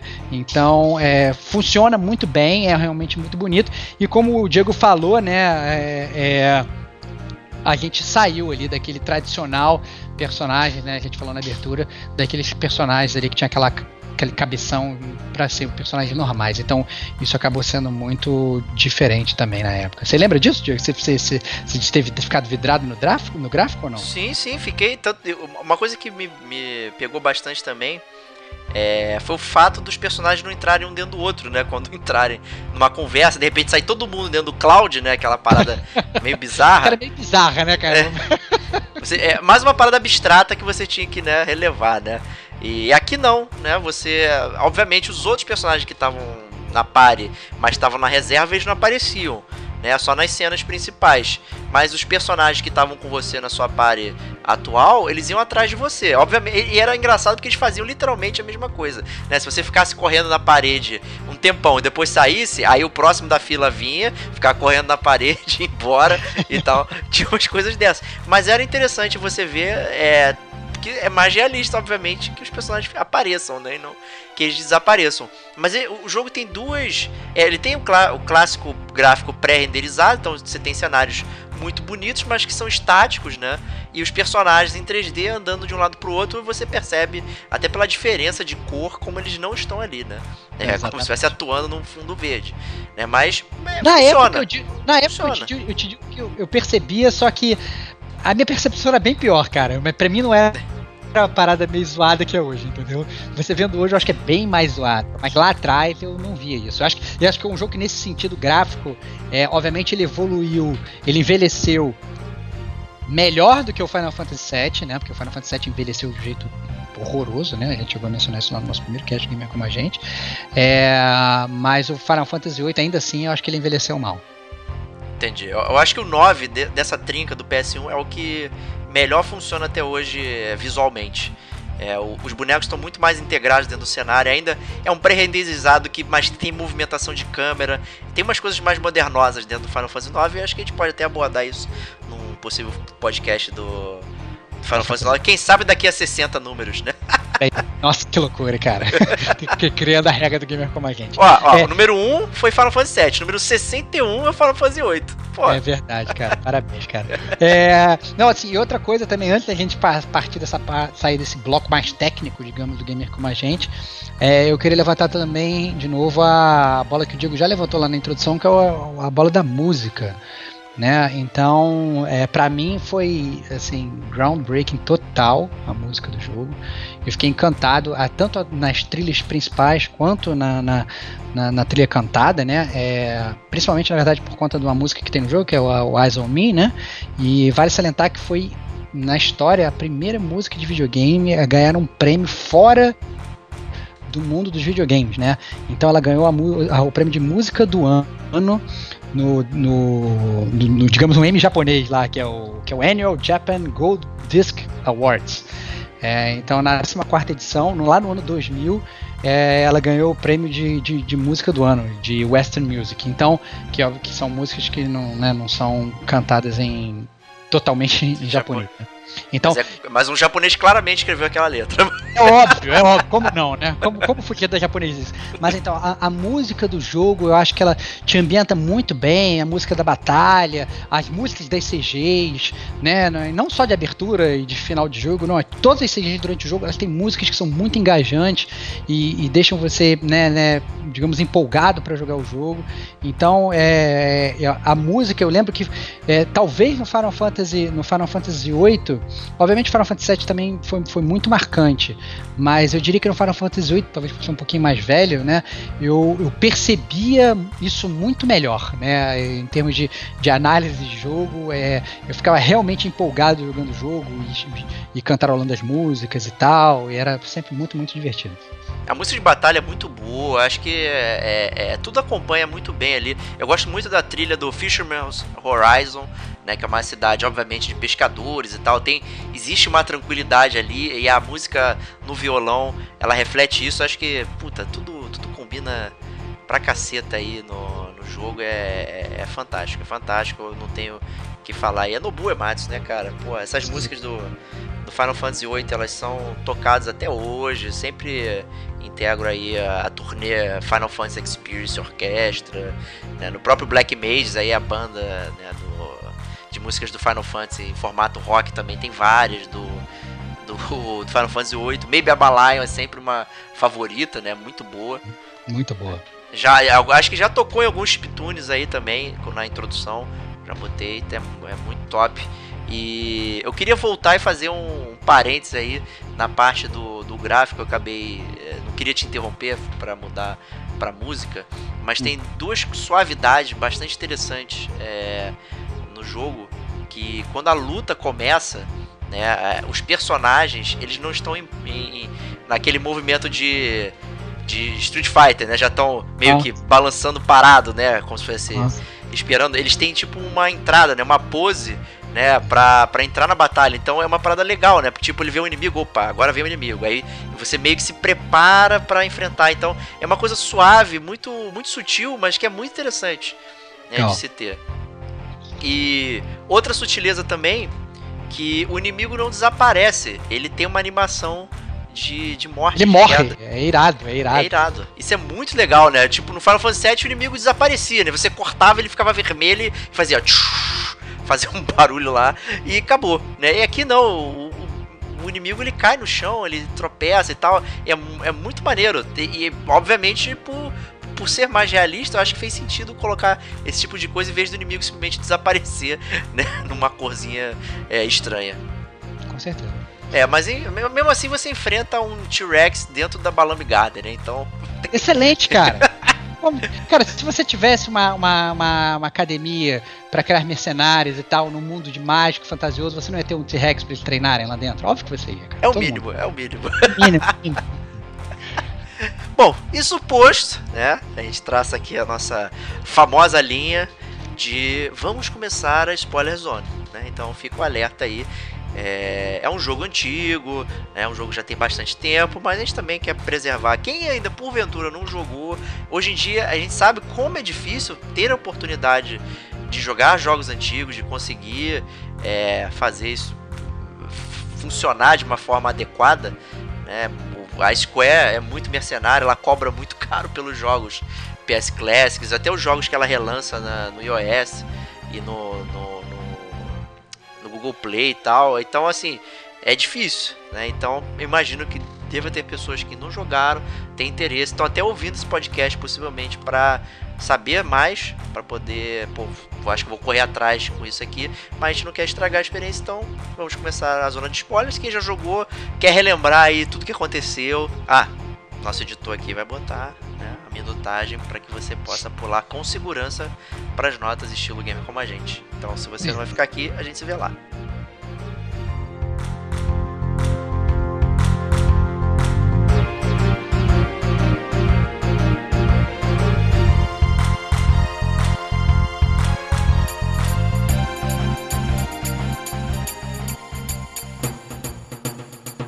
Aqui começa a zona de spoilers. Feiticeiros e feiticeiras que não desejam escutar. Executem uma compressão do tempo e pulem para a marca de 1 hora e 36 minutos.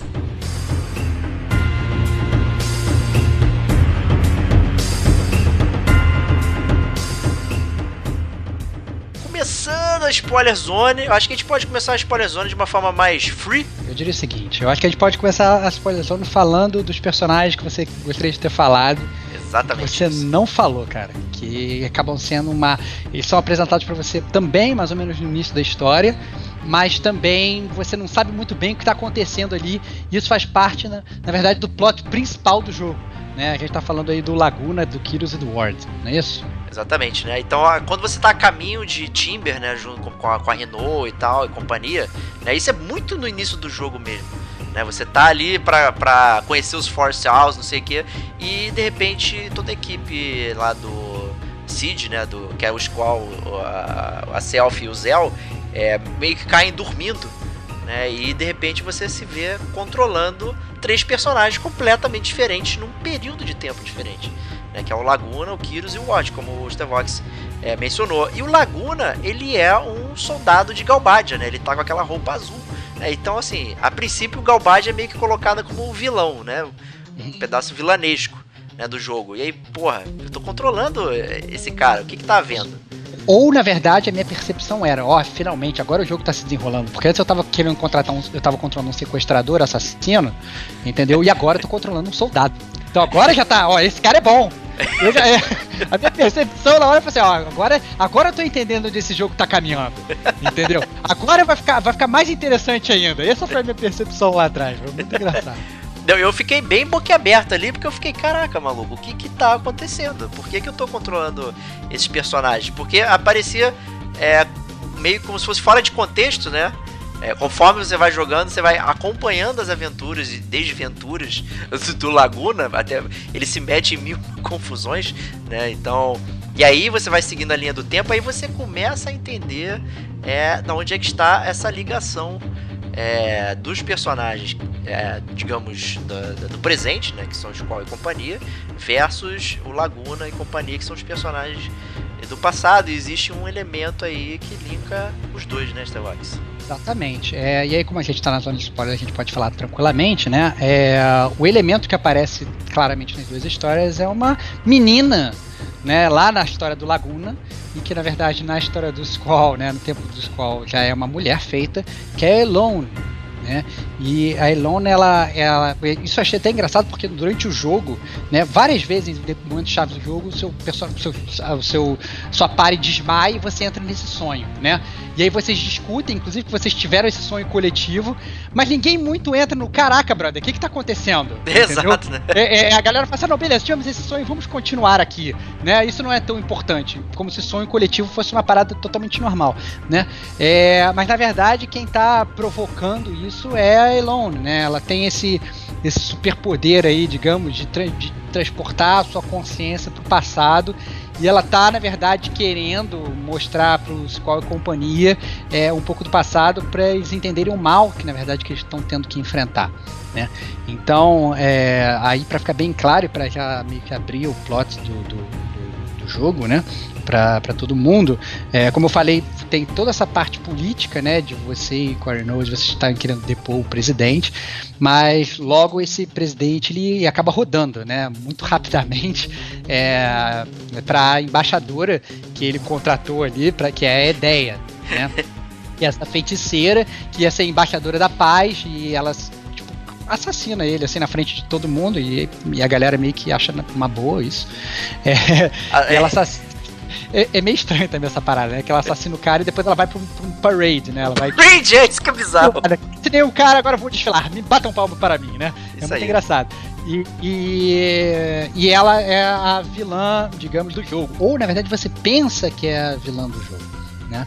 É, porque na verdade o que você descobre né, mais ao, ao, longo, digamos, mais perto do final do jogo é que a ideia é realmente uma, uma feiticeira, mas ela está sendo possuída pela Ultimécia, que ela é uma, uma feiticeira do futuro, né? Que está querendo fazer um, um time compression, está querendo unir todas as realidades e todas as, as feiticeiras, na verdade, numa linha do tempo só uma né? singularidade, né, digamos assim. Exatamente, exatamente. Então, e ela quer, na verdade, usar a Elone, que acaba sendo essa peça-chave da, da, da, história, né?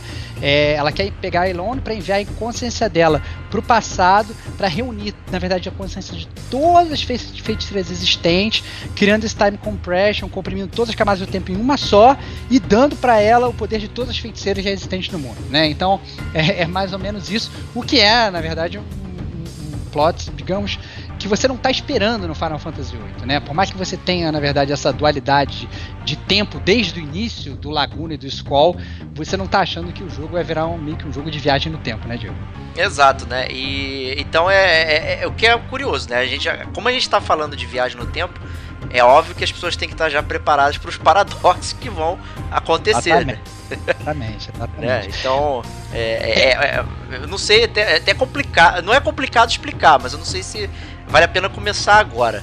Né? Mas não, continuando, eu, eu queria só dar mais um player que, que quando você vai seguindo a linha do tempo do Laguna, é, existe a, a, uma luta ali, uma guerra, né, que é a Sorcerer Wars, né, que rola na cidade de Estar, né, que, que eles acabam prendendo a feiticeira Adele, né, e, e acaba prendendo ela no espaço sideral, né, para que, que um, um uma parte importante da história que sempre que uma feiticeira morre, ela precisa entrar em contato com uma outra para que ela passe o poder. Né? Então é, digamos que é, é uma herança passada é, via morte. Né? E, então você vai percebendo que tudo está se movendo para que é, os personagens cheguem até a Del. É, é muito legal isso. Então, na verdade, o jogo ele tem é, é muito importante estar falando isso na zona de spoilers porque o jogo ele tem vários como se fosse mini plot twists ao longo todo dele, né? É, é, que vão construindo, na verdade, essa jornada e vão, na verdade, se aproximando é, dos personagens. Então você vai entendendo o que, que acontece com Laguna, você vai contando, entendendo o que acontece com Squall e tal. E você, inclusive, né, um plot twist que a gente chegou a discutir brevemente num, num off-topic antes, né, quando a gente estava discutindo a pauta, né, Diego? Foi é, é, o, é um plot twist que o Irvine revela para todo mundo né? É, ele, na verdade, ele, vocês, na verdade, desde o início do jogo, você acha que você está lá naquele colégio, digamos, lá naquela academia, treinando e as outras pessoas são outras alunas, mas, né, são pessoas que você conheceu lá, né?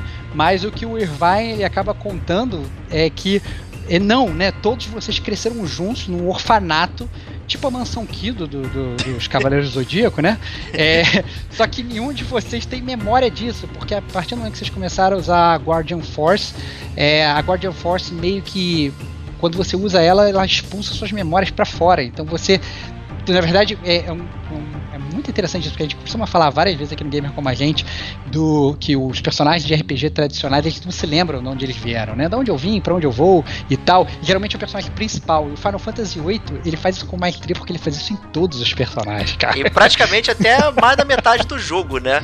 Exatamente. Tirando a Rinoa, né? Acho que vale ressaltar que a Rinoa não faz parte desse grupinho, ela é externa. Né? E o próprio Irvine é também questionado, pô, mas como é que você se lembra disso a ponto de falar isso pra gente? né? E aí, aí ele comenta que ele não usava tanto tantos GFs, né? O que é interessante também comentar é que as várias Gardens, cada um se especializava em algum tipo de coisa. Então tinha uma Garden mais militar, uma Garden mais estratégia, e a Garden da magia e do Guardian Fox era, era a Balambi Garden. Né? E isso tinha um motivo muito específico, né? É, depois que rola essa revelação e tal, você acaba descobrindo que o, o, o Cid né, é, que é o chefe da Balamb Garden, era também é, a pessoa que comandava o orfanato. Né, que é. estavam todos junto, vocês.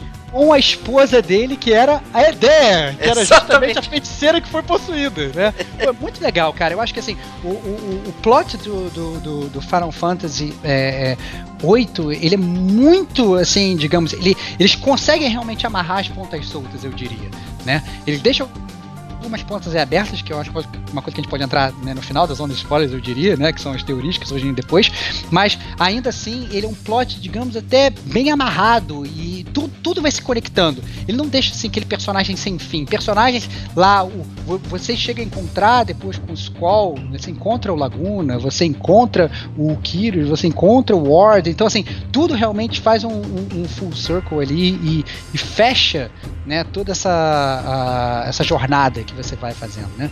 E o mais legal, não sei se você sente, sentiu isso também, Diego, no, eu sempre achei uma coisa muito boa o plano deles no final para pegar o Ultimace, né?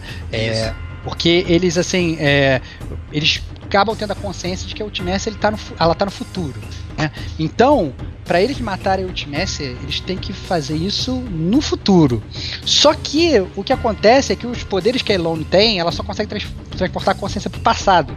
É, e mesmo assim, quando ela, passa, ela joga pro passado, ela não consegue mudar o passado. Então eles ficam bem perdidos. Como é que a gente vai matar alguém, vencer alguém que está no futuro?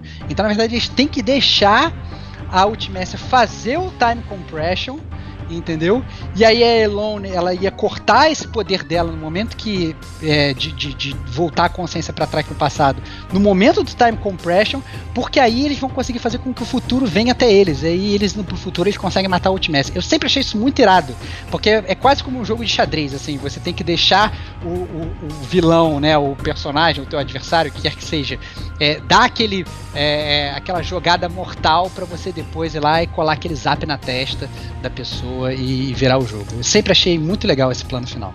Não, o plano é bem interessante, né? Então você acha que meio que tá perdendo e na verdade é tudo uma jogada. É, aí é, eu acho que a gente pode se perguntar às vezes, porque a Ultimécia, ela, você não a vê, né? Você a vê atuando em cima de outros personagens, né? A gente, a gente vê ela a, possui, a, né? É, possui a ideia, possui a Adele, possui a Rinoa, né? Exatamente. Até a gente pode comentar daqui a pouquinho. Mas qual é a motivação dela?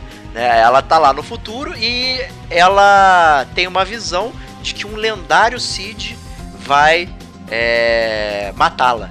Né? Então ela tá tentando fazer esse time compression para acabar com o Cid no passado para que ela não morra. Ao mesmo tempo, né, o Cid Kramer e sua esposa Edéia estão no orfanato e criam a Balambi Garden para criar o Cid, o lendário Cid, né, entre os vários que eles é, fazem lá estudar e se tornarem profissionais mercenários, um deles talvez seja o da profecia aí que a própria Ultimécia criou. Né? A gente vai descobrir isso mais à frente como é que essas duas motivações se ligam. Né? Ah. E tudo isso está envolvido nesse time compression. Entremente, depois você consegue liberar a ideia e aí a Ultimécia possui a Rinoa?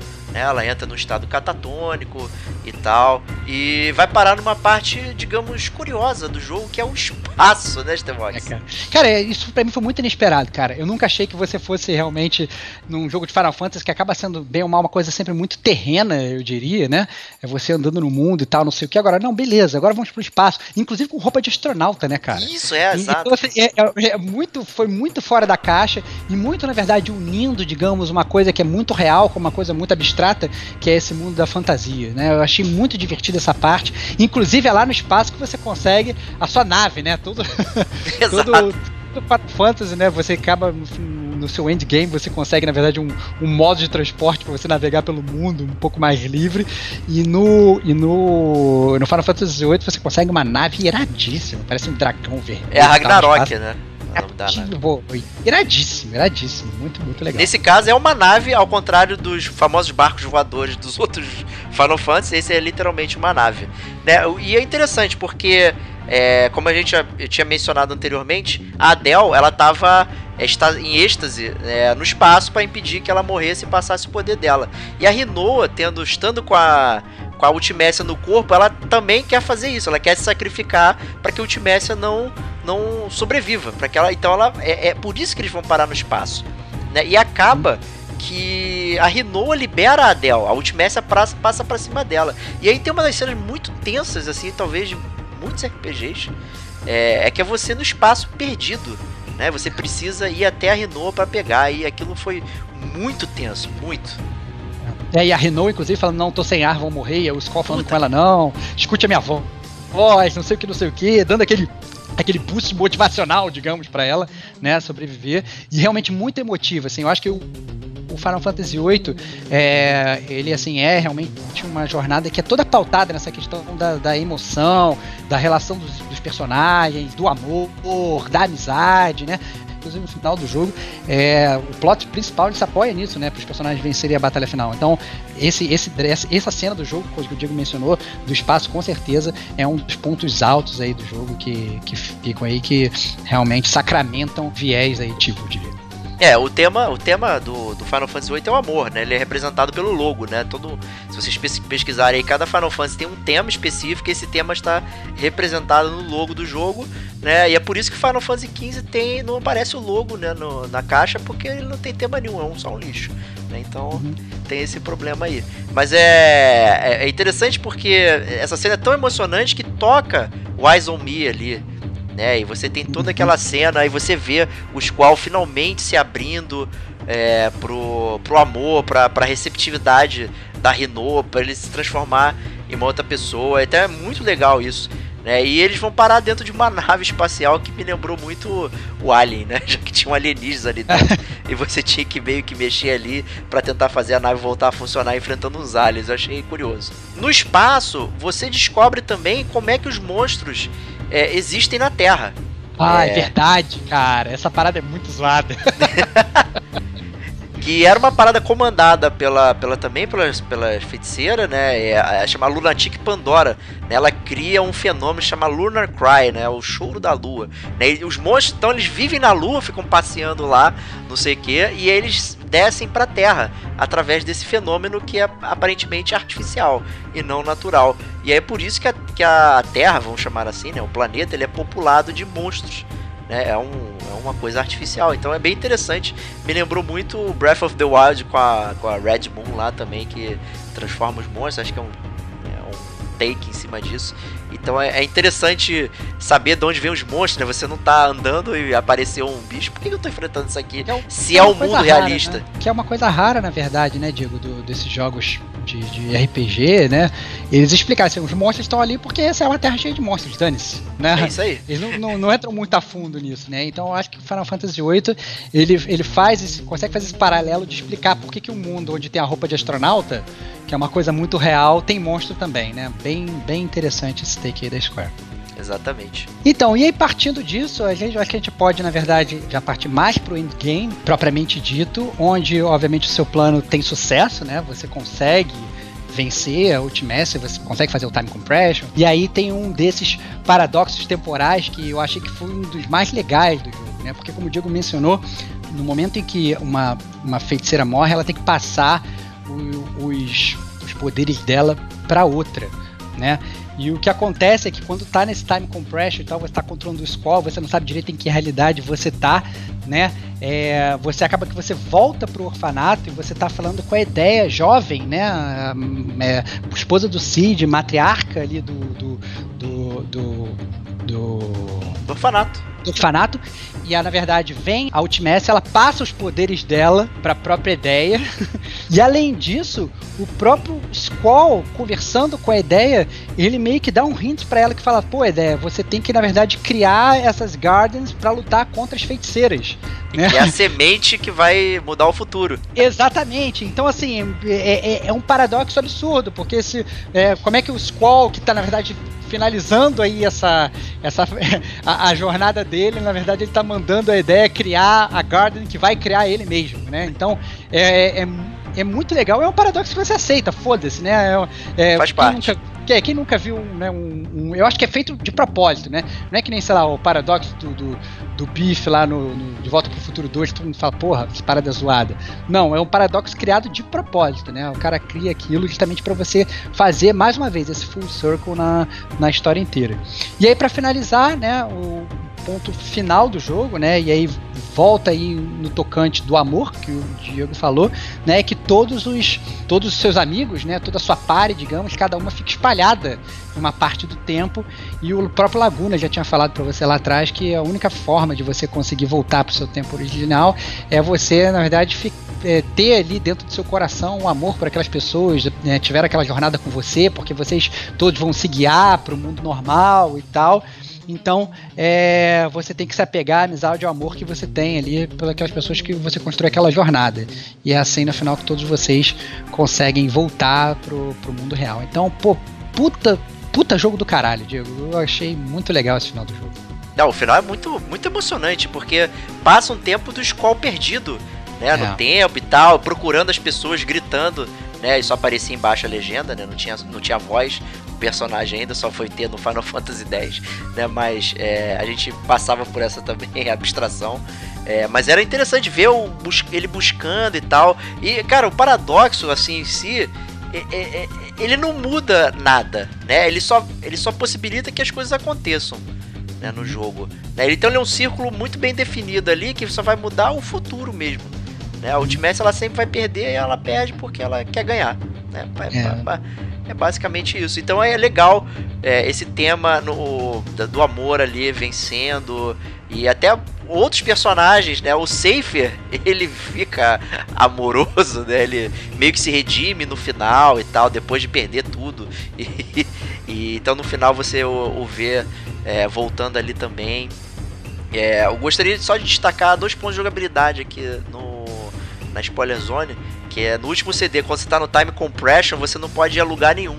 Né, você meio que tá preso no cenário porque as coisas estão comprimidas, né? Então você, não, você só pode usar a sua nave e, e ir para alguns lugarzinhos específicos no mapa, mas que não são em cidades e tal. E eu queria destacar a última dungeon também, porque eu achei ela muito interessante. Uhum. É, ela, você podia ir direto enfrentar a Ultimécia, mas se você fosse enfrentar a Ultimécia direto, você só teria um botão, que é o ataque. Porque ela, quando você chega lá, ela bloqueia todos os seus Guardian Forces. Ela uhum. bloqueia a, a, origem do seu poder, que é um poder artificial. Né? O dela é o poder real. Né? Então uhum. você tá lá triste, solitário. Então você precisa recuperar isso dentro do castelo dela, que é um castelo a la Castlevania. É, é iradíssimo, na verdade. Iradíssimo. Vários bosses opcionais, mas que acabam sendo obrigatórios. Né? Exato. pois é, senão você não tem o seu poder. E tem uma parada muito interessante na luta final, é aleatório os personagens, você não escolhe sua pare final. Isso eu achei muito maneiro muito legal mesmo. É uma coisa que você não tá esperando. Até porque, na verdade, quando você tá no castelo da Ultimate, você meio que tem que separar em, em, em duas pares, né? Isso, você separa exato. três e três. E aí você nem sabe, cara, como é que eu vou. O que, que eu tenho que fazer com um, o que eu tenho que fazer com o outro, como é que eu vou fazer para balancear, o que, que, eu, que poder que eu vou liberar. É uma coisa que depois, quando você joga a segunda vez, fica muito mais fácil de você definir. Mas da primeira vez eu lembro que eu fiquei totalmente perdido. Eu falei, cara, mas e agora? Os meus personagens, a evolução e o Guardian Force que tal personagem usava, como é que eu vou fazer? Realmente muito, muito divertido e essa forma como é que o jogo funciona funciona. Exato, né? Então é muito legal. É, enquanto vai enfrentar o Ultimesser, você não sabe quem vai estar na sua pare, né? E você pode perder, né? Obviamente. E durante a luta final, ela vai destruindo seus Guardian Force também. Se você usar, ela destrói. E aí você perde todo o seu Junction. Né? Então você tem meio que, que usar o seu ataque e os draws que você tem, mas não os Guardian Force. Né? Então é muito interessante. Isso aí gerou é estranho ao mesmo tempo porque toda a dinâmica que você aprendeu no jogo você não pode usar na última batalha. Né? Ao mesmo tempo que ele é, te dá um desafio extra por conta disso, né? Fora que quando troca, tem obviamente é um Final Fantasy, então a, as várias fases da Ultimécia vão gerando é, inimigos diferentes, ela vai ficando cada vez mais forte. E, e, ela vai tirando personagens da sua luta, né? Vai expulsando né? Você pode chegar na última com apenas só um personagem, que não necessariamente é o Squall, né? Então é o ideal é você né, espalhar. Então é muito interessante como, como a estratégia que você usa para enfrentá-lo e depois disso você ainda é coroado com, com um final que é muito legal, muito interessante, né? E tem aquela cena icônica do final da finalmente rolando o beijo entre eles, né? Ela fazendo aquele aquele Brahma Chopp, né? Um umzinho assim que ela faz ah. ao longo do jogo, né? É, uhum. só, só, quem é velho vai entender o Brahma Chopp aí, né? Mas, é, enfim. verdade, cara. Tu puxou essa aí do, do, do... Puta que pariu, cara. E é muito maneiro, que, né, que o final ele tá sendo filmado, né? Tá com aquela câmera assim. E aí tá o Zé comendo cachorro quente pra caceta e tal. É tudo muito divertido.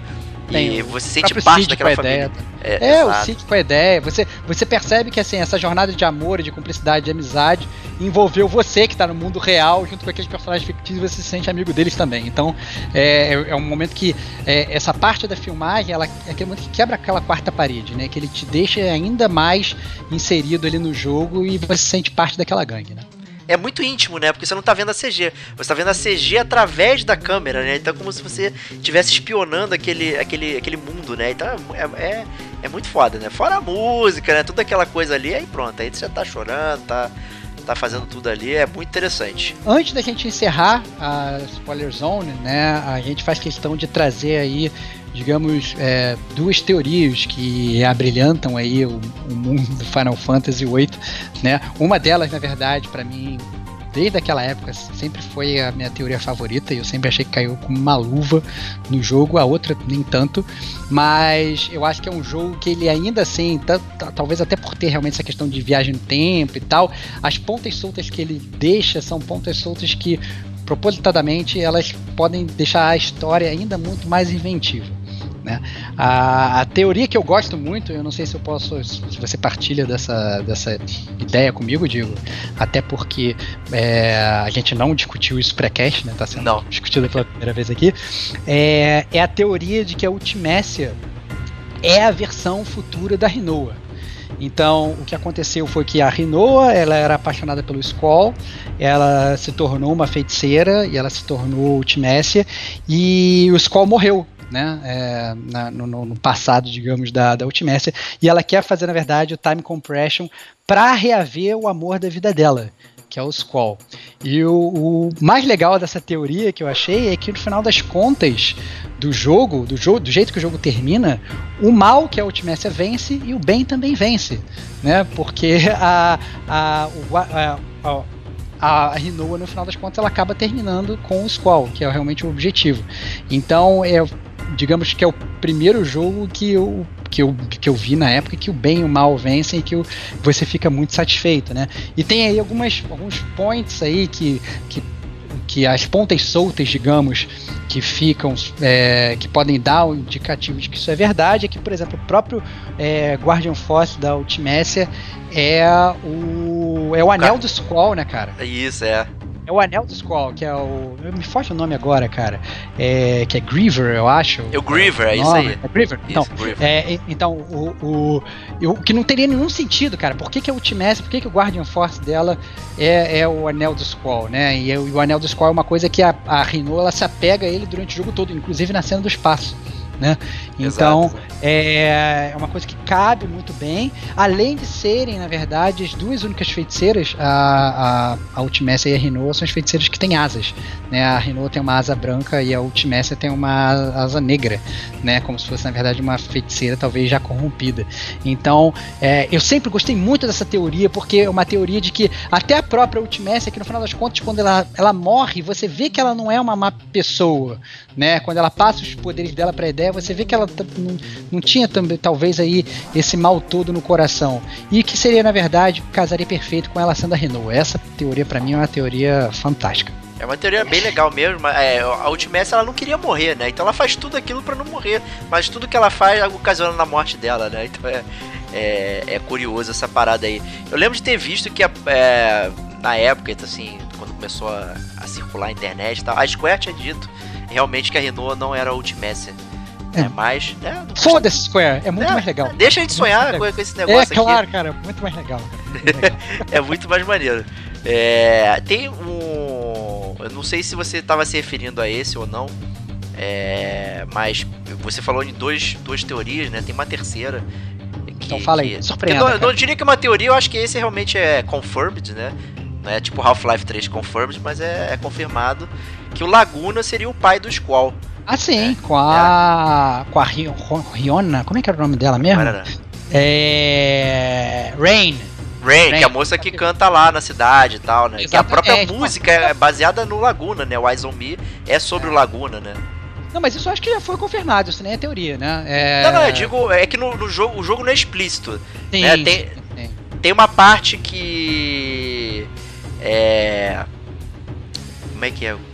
Porra, no final do jogo, perto do final do jogo, que eles estão na Ragnarok, aí você já reencontrou o Laguna, o Kyrus, o Ward, né? Você tá reunido com o Elone também, toda a sua equipe, né? E aí o, o próprio Kyrus fala que o Squall não parece com o pai dele. Né? E como é que o Kyrus conhece o pai dele? Né? Do, é. do Squall. Só pode ser alguém que você conhece também. É, exatamente, é, e... casa e casa super bem, na verdade, com o próprio plot do jogo, né? Porque no plot do jogo você vai lá pro orfanato e quem cuida de você, é, que é na verdade como se fosse uma irmã mais velha de você, é a Elone. A Elone ela foi criada também ali pelo, pelo Laguna, pelo Laguna né? É, então, assim, tem, é, assim, tudo se casa perfeitamente, não é algo. É algo que, como você bem falou, não é dito explicitamente, é dito nas entrelinhas, mas, né, mas para bom entendedor, né, um pingo basta. Então, Depois é... é. Mas, assim, essa parada tá lá, mas você pode não conversar com o Kyrus. E aí você não vai ouvir Sim, isso. Claro, claro, claro. claro né? Então é, é, é, é legal isso aí, essa parada. É. é. a outra teoria que eu estava mencionando, que é uma teoria, na verdade, bem, é, digamos, também bem falada na internet. Tem até um site, que é o site squallsdead.com, é, que, que, que na verdade é uma teoria de que é, mais ou menos praticamente no início do jogo, né? É, você tem na verdade uma, um, um combate em que o Skull ele toma um, um, raio de gelo no peito, né? Ele toma, na verdade, nem um raio, quase uma estalactite de, de gelo no peito, assim, tal, tipo no ombro. Né?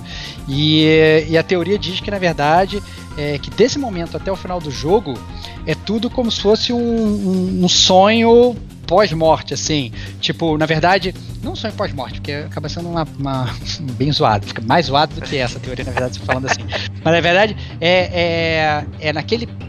naquele é, naquele negócio da vida passar é, toda no Flashing through your você, eyes, né? É, é, exatamente. Aquele, aquele momento antes de você morrer que, que, que, você vê toda a sua vida, você vê tudo que poderia ter sido, você tu, vê tudo que você fez e que você não fez, né? Seria esse o seu jogo, né? Então, assim, o próprio romance dele tem algumas algumas points assim que né, caracterizam isso. Né? Então, por exemplo, o próprio romance dele com a, com a, com a Rinoa, né, é uma coisa que até esse momento do jogo está muito mais dentro dele do que efetivamente vindo da própria Rinoa, né? Então assim, a, a, a Rinoa, ela fala que ela inclusive ela tem uma paixonite pelo, pelo Seifer, que é o, o rival dele, né? Você na clássica cena lá do ball, né, do, do, do, do da dança, do baile, né, do, né, do baile, é, a Renault ela até fala para você, não, vou dançar aqui com você, mas na verdade eu tô esperando uma outra pessoa. E depois ela meio que vai correndo pro, pro, pro braço meio que do Safer, né?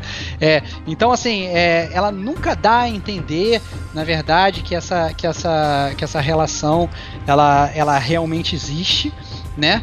E obviamente ela vai sendo construída nesse, digamos, nesse sonho é, pré-morte ou, ou, ou, quase morte do Squall, de tudo que ele poderia ter sido, o homem que ele poderia ter se tornado, né? E tudo, tudo que ele poderia ter, ter, ter construído, né? E aí, é, e aí o final do o final do filme, digamos, o final do jogo, né, onde tá todo mundo junto, né, seria um final tipo Lost, né, é aquele afterlife ali, né, todo mundo foi pro, pro céu ali e aí todo mundo vive ali é, junto e bem e feliz e tal. Então a, acaba sendo uma coisa que isso, obviamente, tem um, um, milhão de teorias sobre isso, mas eu sempre achei essa meio furada, assim, eu sempre achei isso meio, meio zoado. Mas mais divertida, que... furada, mais é, divertida. É, furada, mais divertida, né? E mas uma coisa, na verdade, principal, né, que, que isso não é explicado no jogo todo, né?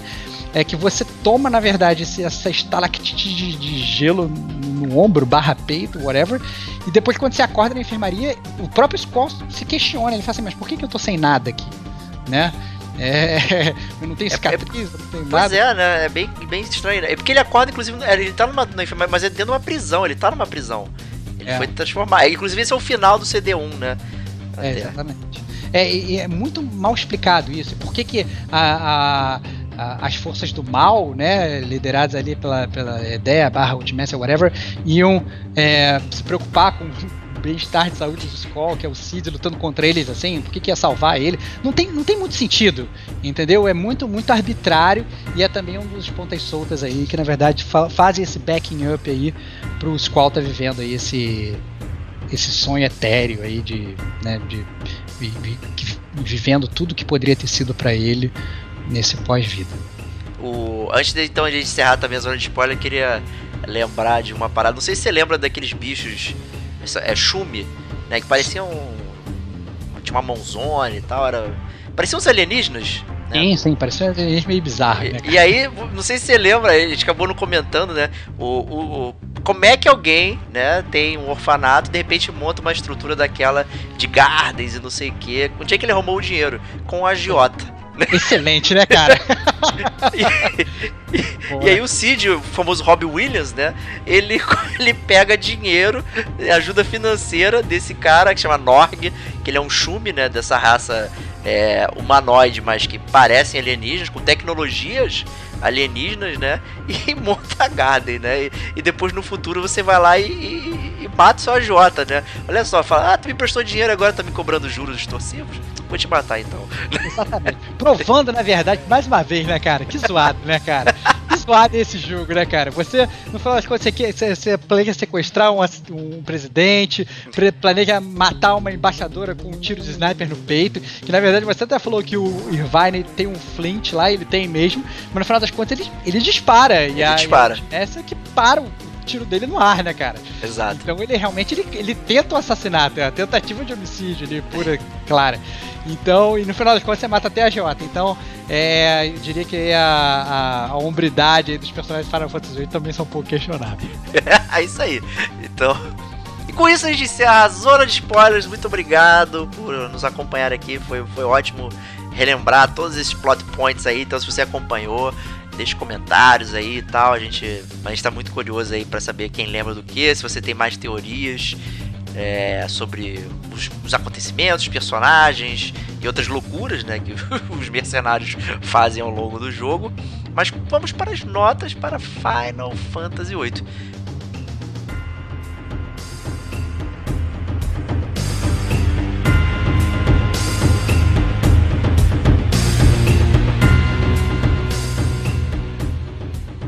Fim da zona de spoilers, você foi até o espaço e voltou ileso, mercenário.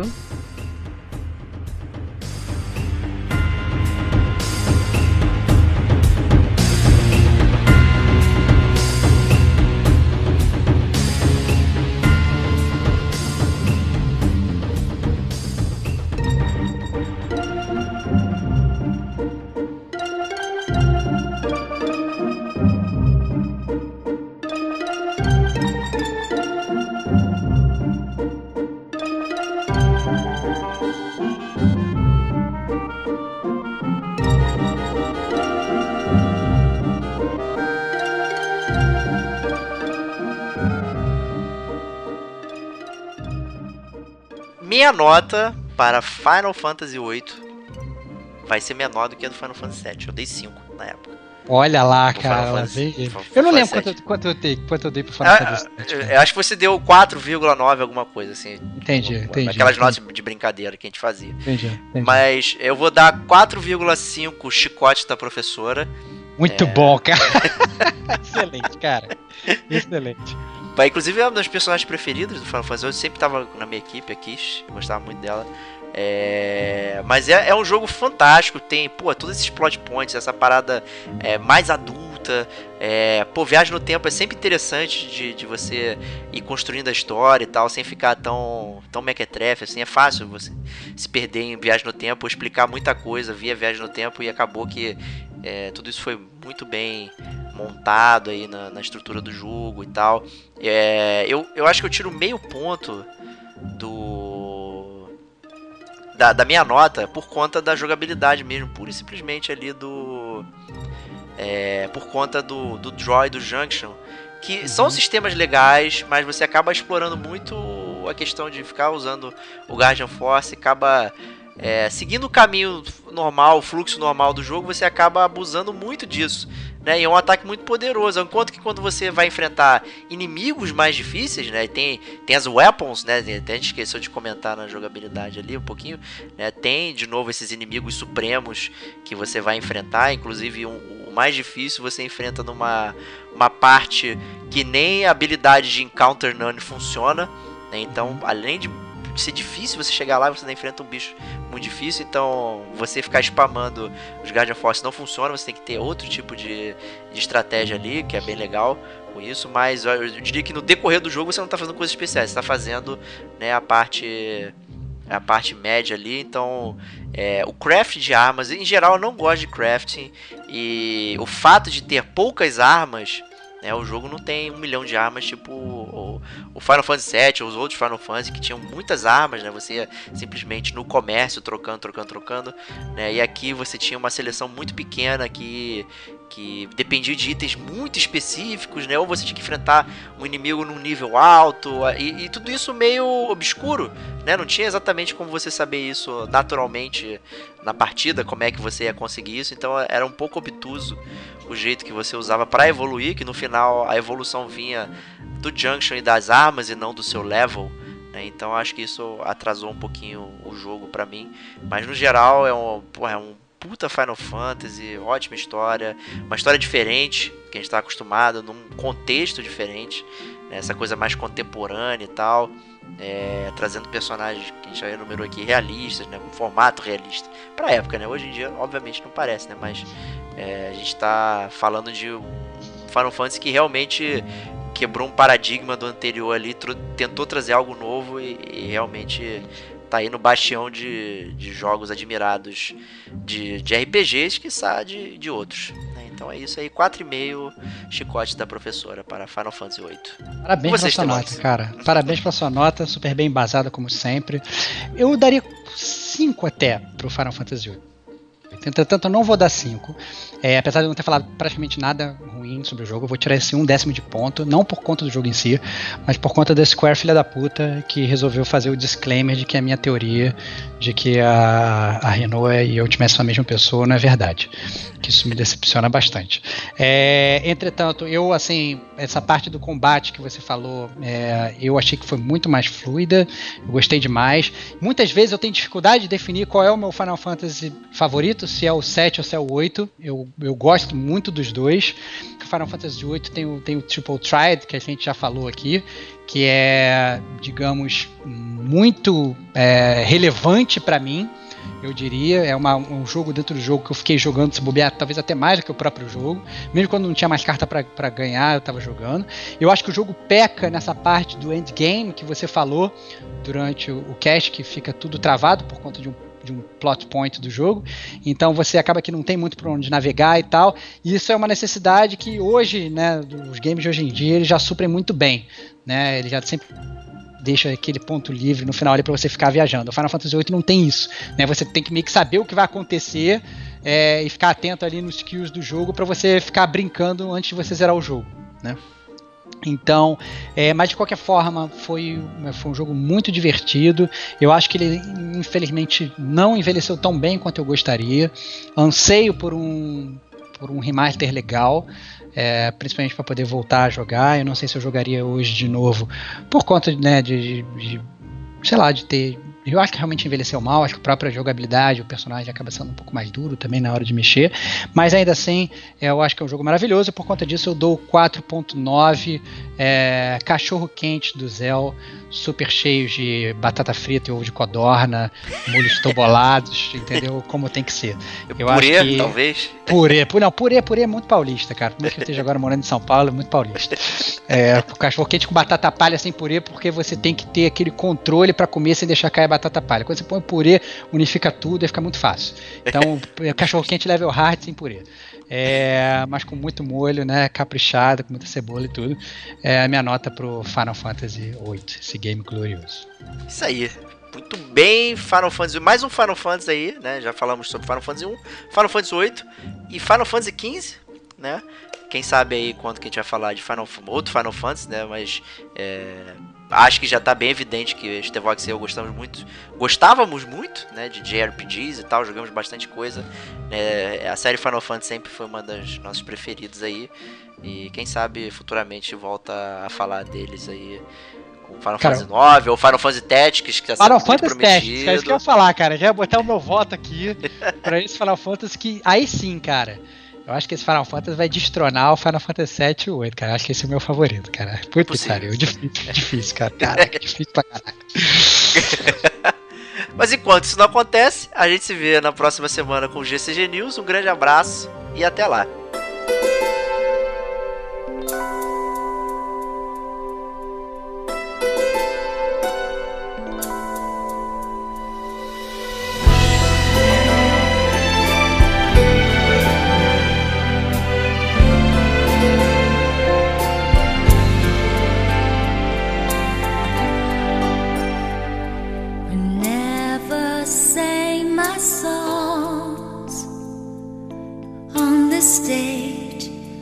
my own. But never said my words.